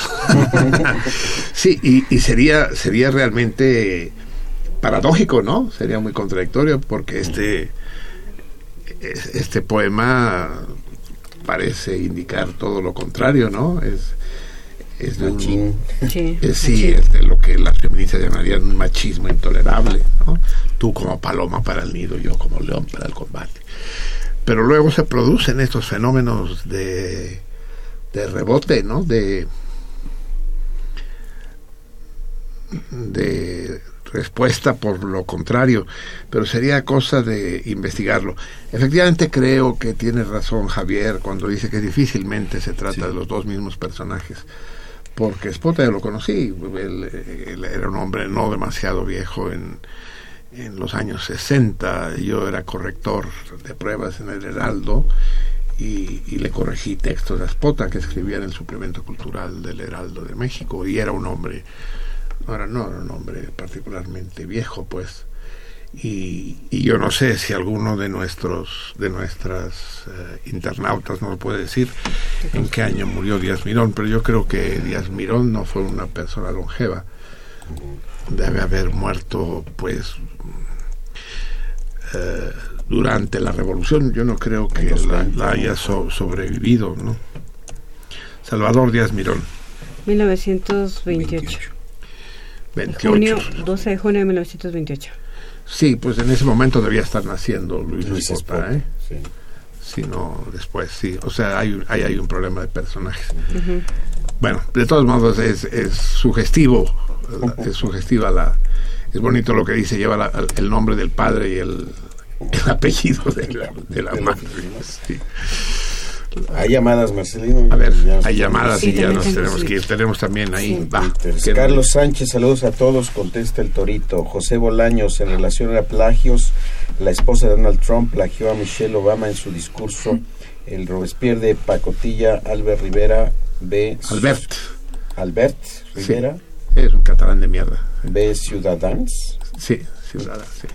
¿Pero qué, tiene- qué tiene que ver? No sé, pues nada más dice A ver, no entendí. ¿Qué tiene que ver? Hablando de plagios, la esposa El de. Robespierre de Pacotilla Albert Rivera, Ciudadanos, sí. Pero está mal tomada esta nota porque no se entiende. Tengan cuidado en los teléfonos, tengan cuidado. Eh, no se entiende esta nota, ¿eh, muchachos? Aguas, Bolaños, discúlpanos. eh, vuelve, a- vuelve- algo vuelve a extraño. decirlo. José Antonio Correa, saludos para todos los... Los escucho cada ocho días, aunque no reporte muy seguido. Escuché la cápsula y fue muy buena. El capsulista es muy bueno. El Osiris es muy notable capsulista. Arquitecto Fernando Almanza, Marcelino, los telefonistas necesitan capacitarse, son ineptos. Co- coincido, coincido. Es decir, eh, de momento, terminando el programa, serán sometidos a 10 azotes cada uno de ellos. sí. Para que se capaciten. Sí, exacto. Juana García Palomares desde Chiapas. Quiero felicitar a Marcelino por tan excelente programa, así como a Osiris Cantú por el reconocimiento que hacen de la vida y obra de Rafael Aguilar Talamantes. Solicité su amistad por Facebook a ver si no, a ver si me acepta, Marcelino. ¿Quién a mí, a Aguilar Talamantes o a Osiris? Cabrón, que el Rafael te hace. A- a Aguilar Talamantes. Guillermo Martínez, un saludo a toda la salmoniza, contesta el Torito. Saludos de regreso. Manuel Ansaldo, felicidades a Marcelino por el programa, en especial por las palabras dedicadas a Talamantes, las de Marcelino y las de Osiris. Qué curioso, ¿eh? Que, que- que res- resultó que la defensa controvertida de Talamantes por parte de Osiris está recibiendo comentarios elogiosos. No, no lo esperaba porque Talamantes fue muy vapuleado por la opinión pública. César Berlanga, Atos Portos y Aramis pertenecían a la Guardia del Rey bautizado por Luis XIII como mosqueteros. Sí, sin duda. Luego entonces eran mosqueteros. Su arma preferida es irrelevante. Bajo tu lógica, a los soldados mexicanos debemos llamarlos jardineros, socorristas o en los casos, policías. bien, bien, bien, por sí, exacto. Es decir, eran llamados mosqueteros, eso no hay ninguna duda. Está, es la contradicción es esa, sí. Mauricio Jiménez, la canción que están escuchando podría llamarse El Disoluto, se refiere a la de Nicola que traigo. Sí, sí, sí, sí. Felicidades a todo el equipo por el programa. Ya díganme dónde nos vemos. Marcelino, llámame. Contesta ¿Quién- el quién dice? Mauricio Jiménez. Ah, el gran Ah, Mauricio, Mauricio. el teatrero, cabrón, desaparecido, fantasma. Cierto, el gran Sí, te Mauricio. busco, te busco, te Un encuentro besote. y te traigo. Te, sí, tenemos que, tenemos que hacer cosas juntos, cabrón. Antonio Martínez Lemos, un saludo para todos los salmones y preguntarle a Marcelino si hoy no va a hablar en contra de los profesores de la CENTE o ya quedó escarmentado, contesta el torito. No, no, sí puedo decir, puedo, puedo decir que, que me congratulo de que no den clase, que eso es un beneficio absolutamente indiscutible que los niños van a agradecer cuando sean adultos. Manuel Munguía, un saludo a todos con mucho cariño. Hoy la bolsa alcanzó los 47 mil puntos, mientras los precios a los bienes de primera necesidad siguen al alza. Como vulgares rateros actúan, actuaban como peña conforme a la ley y al derecho. Qué triste realidad. Un saludo al equipo y felicitaciones a Platas por sus lecturas. Todos ustedes hacen una labor muy importante. Sin duda alguna, somos la guía espiritual de las ondas gercianas. Somos la parte sagrada Así es, de la UNAM. invulnerables. Fermín Ramírez García quisiera una canción de José Luis de F, cuya referencia fue Rodrigo González y una de sus rolas más representativas es Atrápalo en el Smog. Saludos a todo el equipo. Lo tendremos en cuenta, pero qué una rola de José Luis de F, una canción de José Luis de F, Eso dice ahí. cuya referencia fue Rodrigo González. Telefonistas, telefonistas. Eh, vamos a Tiene razón Almanza, hay que Sí, sí, sí. Vamos a tener que, Capacitarlos. que llamar a Champoleón o incapacitarlos. a un, a, a un- a- Eso me gustó. hacerlos inofensivos. claro. volver, volver de los- A ver, rápido, que tenemos que ir. Ajá, David Bucio dice, saludos a todos en el programa. ¿Quién, David, qué? Bucio. Sí. Dice, saludos a todos en el programa. Marcelino, ¿puedes comentar el lamentable hecho de Nochitlán, Oaxaca, el penoso show de Cla, ahí sí no se entiende, PGR, a un mes de los hechos? Ah, no sé, lo, lo de Nochistlán no está claro. Eh, se ha presentado de manera un poco caricaturesca, como siempre en esos casos, diciendo que las fuerzas represivas dispararon contra los manifestantes. Pero eh, es obvio que había provocadores infiltrados y que, eh, según los reportes de la PGR, hay calibres de todos los tamaños en, en los balazos identificados y es muy difícil juzgar desde lejos. Es difícil juzgar desde cerca qué pasó en realidad. La provocación es un elemento central en la política, amigos míos. Y es lo mismo que pasó en Francia y en Turquía y, y en Nochistlán. Es difícil y sobre todo hablar desde el desconocimiento es más que imprudente. Ok, eh, nos escribe Aldar Adame. Dice, en el capítulo 47, el Consejo de los Mosqueteros, todos disparan mosquetes. Páginas 451 a 466 de la edición de Bruguera de 1971. Híjole, no podré encontrar esa edición, pero sí voy a Ok. buscar el capítulo. ¿Quién, ¿Pero quién lo dice Eh, eso? Aldar Adame. Muy bien, Aldar, lo voy a ver. Ok. Ah, también Alma Rosa Morales dice buenas noches y cani- caniculescas noches mis salmones. Aquí solo pasando lista, besos y abrazos a todos. Ah, En es- caniculescas será en Chihuahua, mija, porque aquí, pues como que refrescan. Bueno, aquí dentro no, pero allá afuera. sí. Ok, en especial a, a la Morito. Am, La, morito. ¿Es la morita o la morito? Morito. ¿Morito? Ok, nos escribe tu... Ay, siempre me da risa este. Tu papá dice... dice, buenas noches, ah, buenas y lluviosas... No, no, no es cierto, no. Sí, buenas y lluviosas noches, salmones. Nada más reportando, reportándome. Abrazos a todos, en especial a Osiris y al buen Javier Platas. Ah, chinga. Y a mí Ah, que a me usted- parta un rayo. ah, sí. sí, a usted que le parte un rayo. También nos escribe Ernesto Mo- eh, Bernal y nos dice el perro, el PRD lo anuncia como cierto eh, de la, la- Muerte de de la muerte de ajá, Miguel Aroche Parra. Muy triste, muy triste. Ajá. Y bueno, dice, ah, bueno, ya lo había leído, compadre, bla, bla, bla.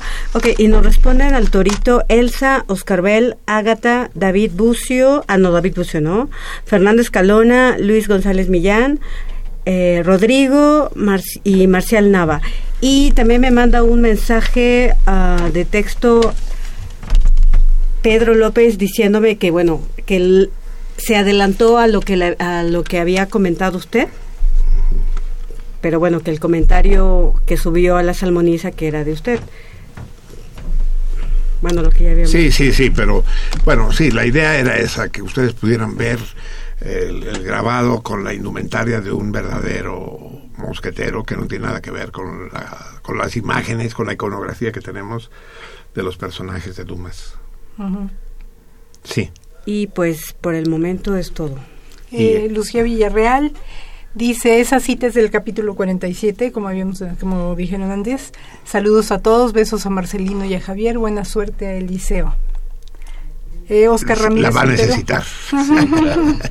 Oscar Ramírez Otero dice hago público que el premio que el premio pulquero de la Rosita estuvo bastante chido solo que fue una inmersión colectiva al México profundo de la cual apenas me estoy recuperando con otras bebidas espirituosas de otras maneras gracias y salud Eso, entonces los pulques de APAM fue dedicada a ti, querido Oscar. Sí, la entendiste mejor que nadie. sí. César Berlanga dice el término presupuesto de agua sí se refiere a la cantidad total de agua ¿Ves? Mm.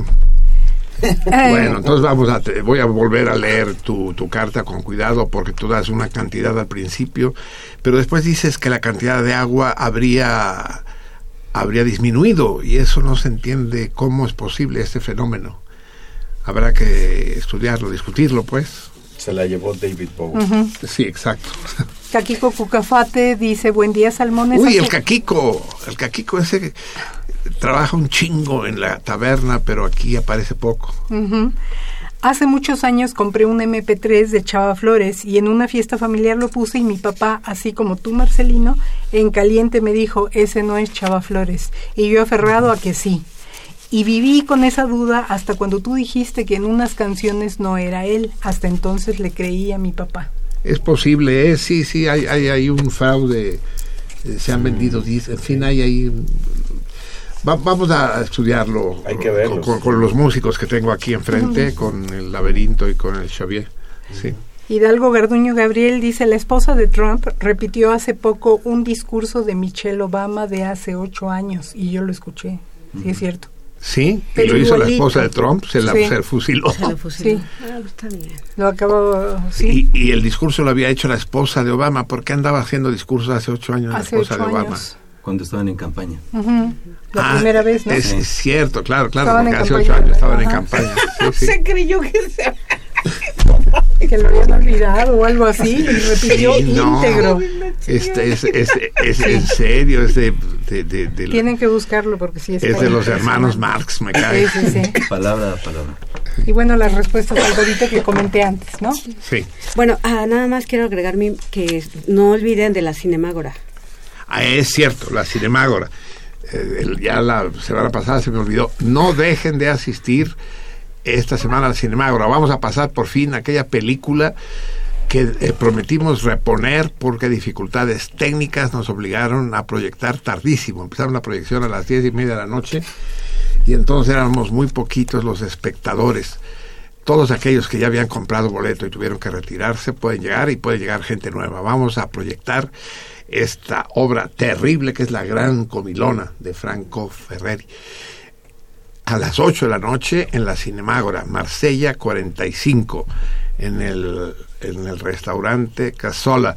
Es, los que no han estado, eh, les espera una sorpresa agradabilísima y los que ya está- han estado saben la experiencia única que significa ver cine en ese espacio mágico. Bien, amigos míos, vamos a ver. El torito. ¿Tienes más eh, llamadas? No, no, no, a ver, lo- los, los- la los toritos, respuesta. vamos a dar la ¿cuál es la respuesta respuesta correcta. El, el- el deporte que inventan los gringos, el único de los deportes conocidos que inventaron los gringos es el básquetbol. El básquetbol es un deporte gringo de nacimiento, de manera que Oscar Bell contesta mal, Elsa contesta bien, Ágata contesta Contesta bien, Fernando Escalona no porque dice baloncesto, Luis González Millán contesta mal. No, no, no, baloncesto está claro bien. que está bien, hombre, claro que está Ah, bien, por el amor de Dios. Rodrigo contesta dos cosas y por lo tanto No, no, no, está bien. no, no, dice la Cruz. No, no, dos cosas no se valen, Rodrigo. Es que- Se anula. ¿Qué es que qué? Bueno, a ver. A ver, es que explíquenos eso. Bueno, no se valen dos respuestas. Eh, Marcial Nava es bueno o Celot es bueno de este lado. De aquel lado tenemos César Berlanga es correcto, Moro Chaparro es correcto. Gabriel eh, saluda a todo el equipo del básquetbol. Sí, señor. Aunque dice que era canadiense. Emilio Martínez es correcto, Lucía Villar es correcto. Y está, está atacando todo, todos los nucleares durísimo. Jorge Beto Hidalgo es correcto. Bueno, le voy a decir lo que me dice rápido este Sí. eh, Rodrigo. Dice, bueno, saludos a todos. La respuesta al torito es lacrosse. El lacrosse era un juego practicado por muchas de las tribus indias del norte de América, Sí. como los Cherokee y los Mo Sí. Mohawk. A finales del siglo XIX se inventó, a finales del siglo XIX se inventó el básquetbol en Massachusetts, Estados Unidos, por un profesor de educación física canadiense. Pero, pero entonces no sé por qué viene lo de la cross, porque yo dije deporte muy conocido, deporte. Bueno, sí. pero Aquí Bueno. contesta co- correctamente Javier Bolaños, eh, Julia Leticia Méndez Nava, Carlos Sánchez, Mauricio Jiménez y Antonio Martínez Lemos. Bueno, o sea que hay un madral de respuestas correctas. Me vi barquísimo. Yo no sé cómo lo hicieron, pero yo creí que sería más difícil. Eh, hay pocas respuestas incorrectas. Y vamos a escoger, vamos, que una me mano. estoy revolviendo. Revuélvelos bien y que, y que vuelva a ser la mano inocente de Eliseo el que escoja al ganador, que se lleva la cena o la comida en el en el lee tú, mismo lee, tú léelo y enséñalo a la cámara no puede ser. Mauricio Jiménez. ah el, el Mauricio, el teatrero Mauricio Jiménez bravo, Bravo, Mauricio Mauricio. Eh, nos va a invitar obviamente ¿Qué- Mauricio qué-? Jiménez ¿no? En la, Rafaelo. la comida. Rafaelo Ah, muy bien. Muchas felicidades. Un abrazo. Muy Mauricio. bien por el Mauricio. Bien, amigos, nos tenemos que ir. Está. Para eso sí están atentos, ¿verdad, productores? Porque ya se quieren ir. Sí, ahí sí, es la única vez que le hace Espera, caso. Sí, que nos hacen signos y demás. Va, nos, nos despedimos, amigos míos. Eh, fue un enorme placer compartir estas horas con ustedes. Espero que para ustedes no haya sido una tortura. Y nos, nos volvemos a ver dentro de seis días. Y 21 horas exactamente en esta misma frecuencia y eh, desde este mismo lugar y con la misma gente. Ah, bueno, Eh. nada más rápido, dice Oscar Bell, dice, el básquetbol lo inventó un canadiense, no un gringo. Sí, pero fue en Estados Unidos. Sí, es correcto, Oscar Bell. Y el- alguien más lo dice. Va, nos despedimos con música melancólica, amigos, para que esta noche no quiero que se vayan de farra, quiero que duerman plácidamente y tengan sueños nostálgicos. Vamos a escuchar a este gran cantante uruguayo que vivió muchos años en México, Alfredo Citarrosa, eh, un poco olvidado por la presión de la música argentina y, y más comercial. Esta canción adolorida, llena de melancolía, que es Stephanie. Con ella los encamino hacia la profundidad de la noche. Hasta Bueno. la semana que viene, Salmones.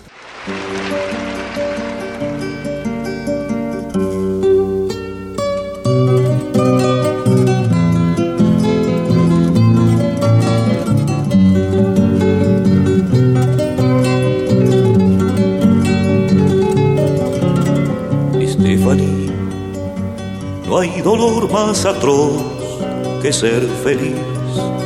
Decías anoche, oh dime por favor, bésame aquí. Stephanie, sé que tu corazón fala de mí y eso es dolor, Stephanie.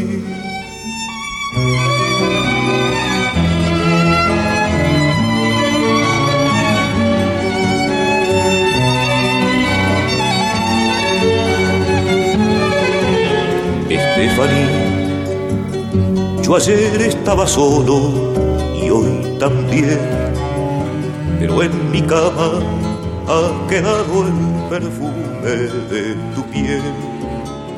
Te veo salir, correr por el pasillo del hotel. La vida es cruel, Stephanie.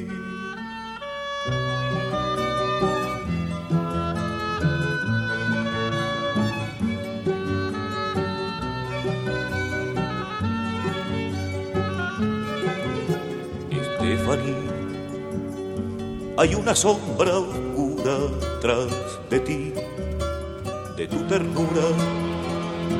Recuerdo la mirada azul turquí, los pies calientes, tus palabras de amor en portugués, pero no a ti,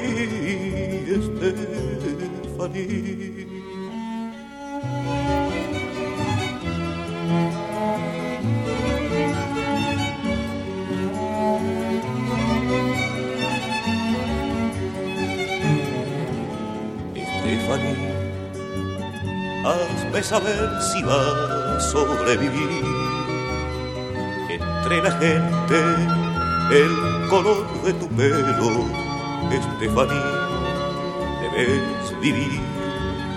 La soledad que sales a vender, más mujer, Stephanie.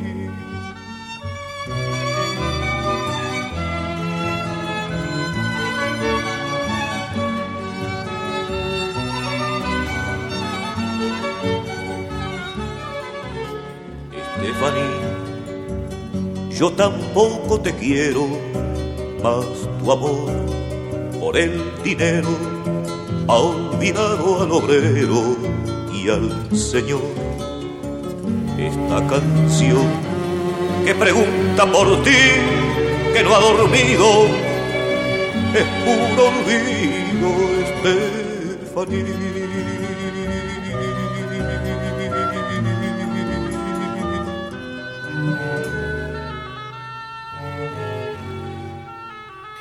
Sentido contrario con Marcelino Perello y Javier Platas.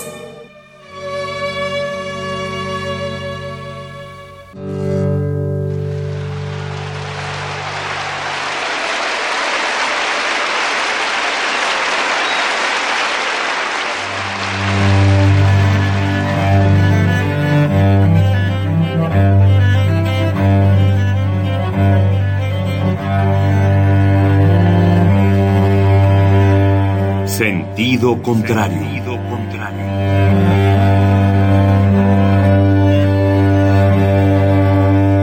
El Museo Universitario del Chopo presenta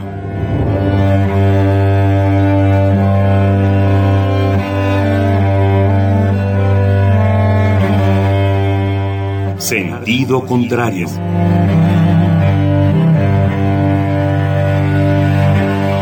Una emisión de Marcelino Perelló. Producida para Radio UNAM, con la participación de Javier Platas.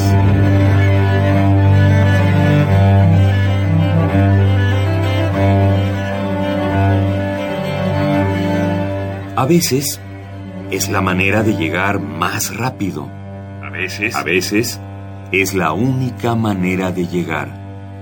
A menudo es la manera de no llegar. Y pese a todo, casi siempre es lo único que tiene sentido.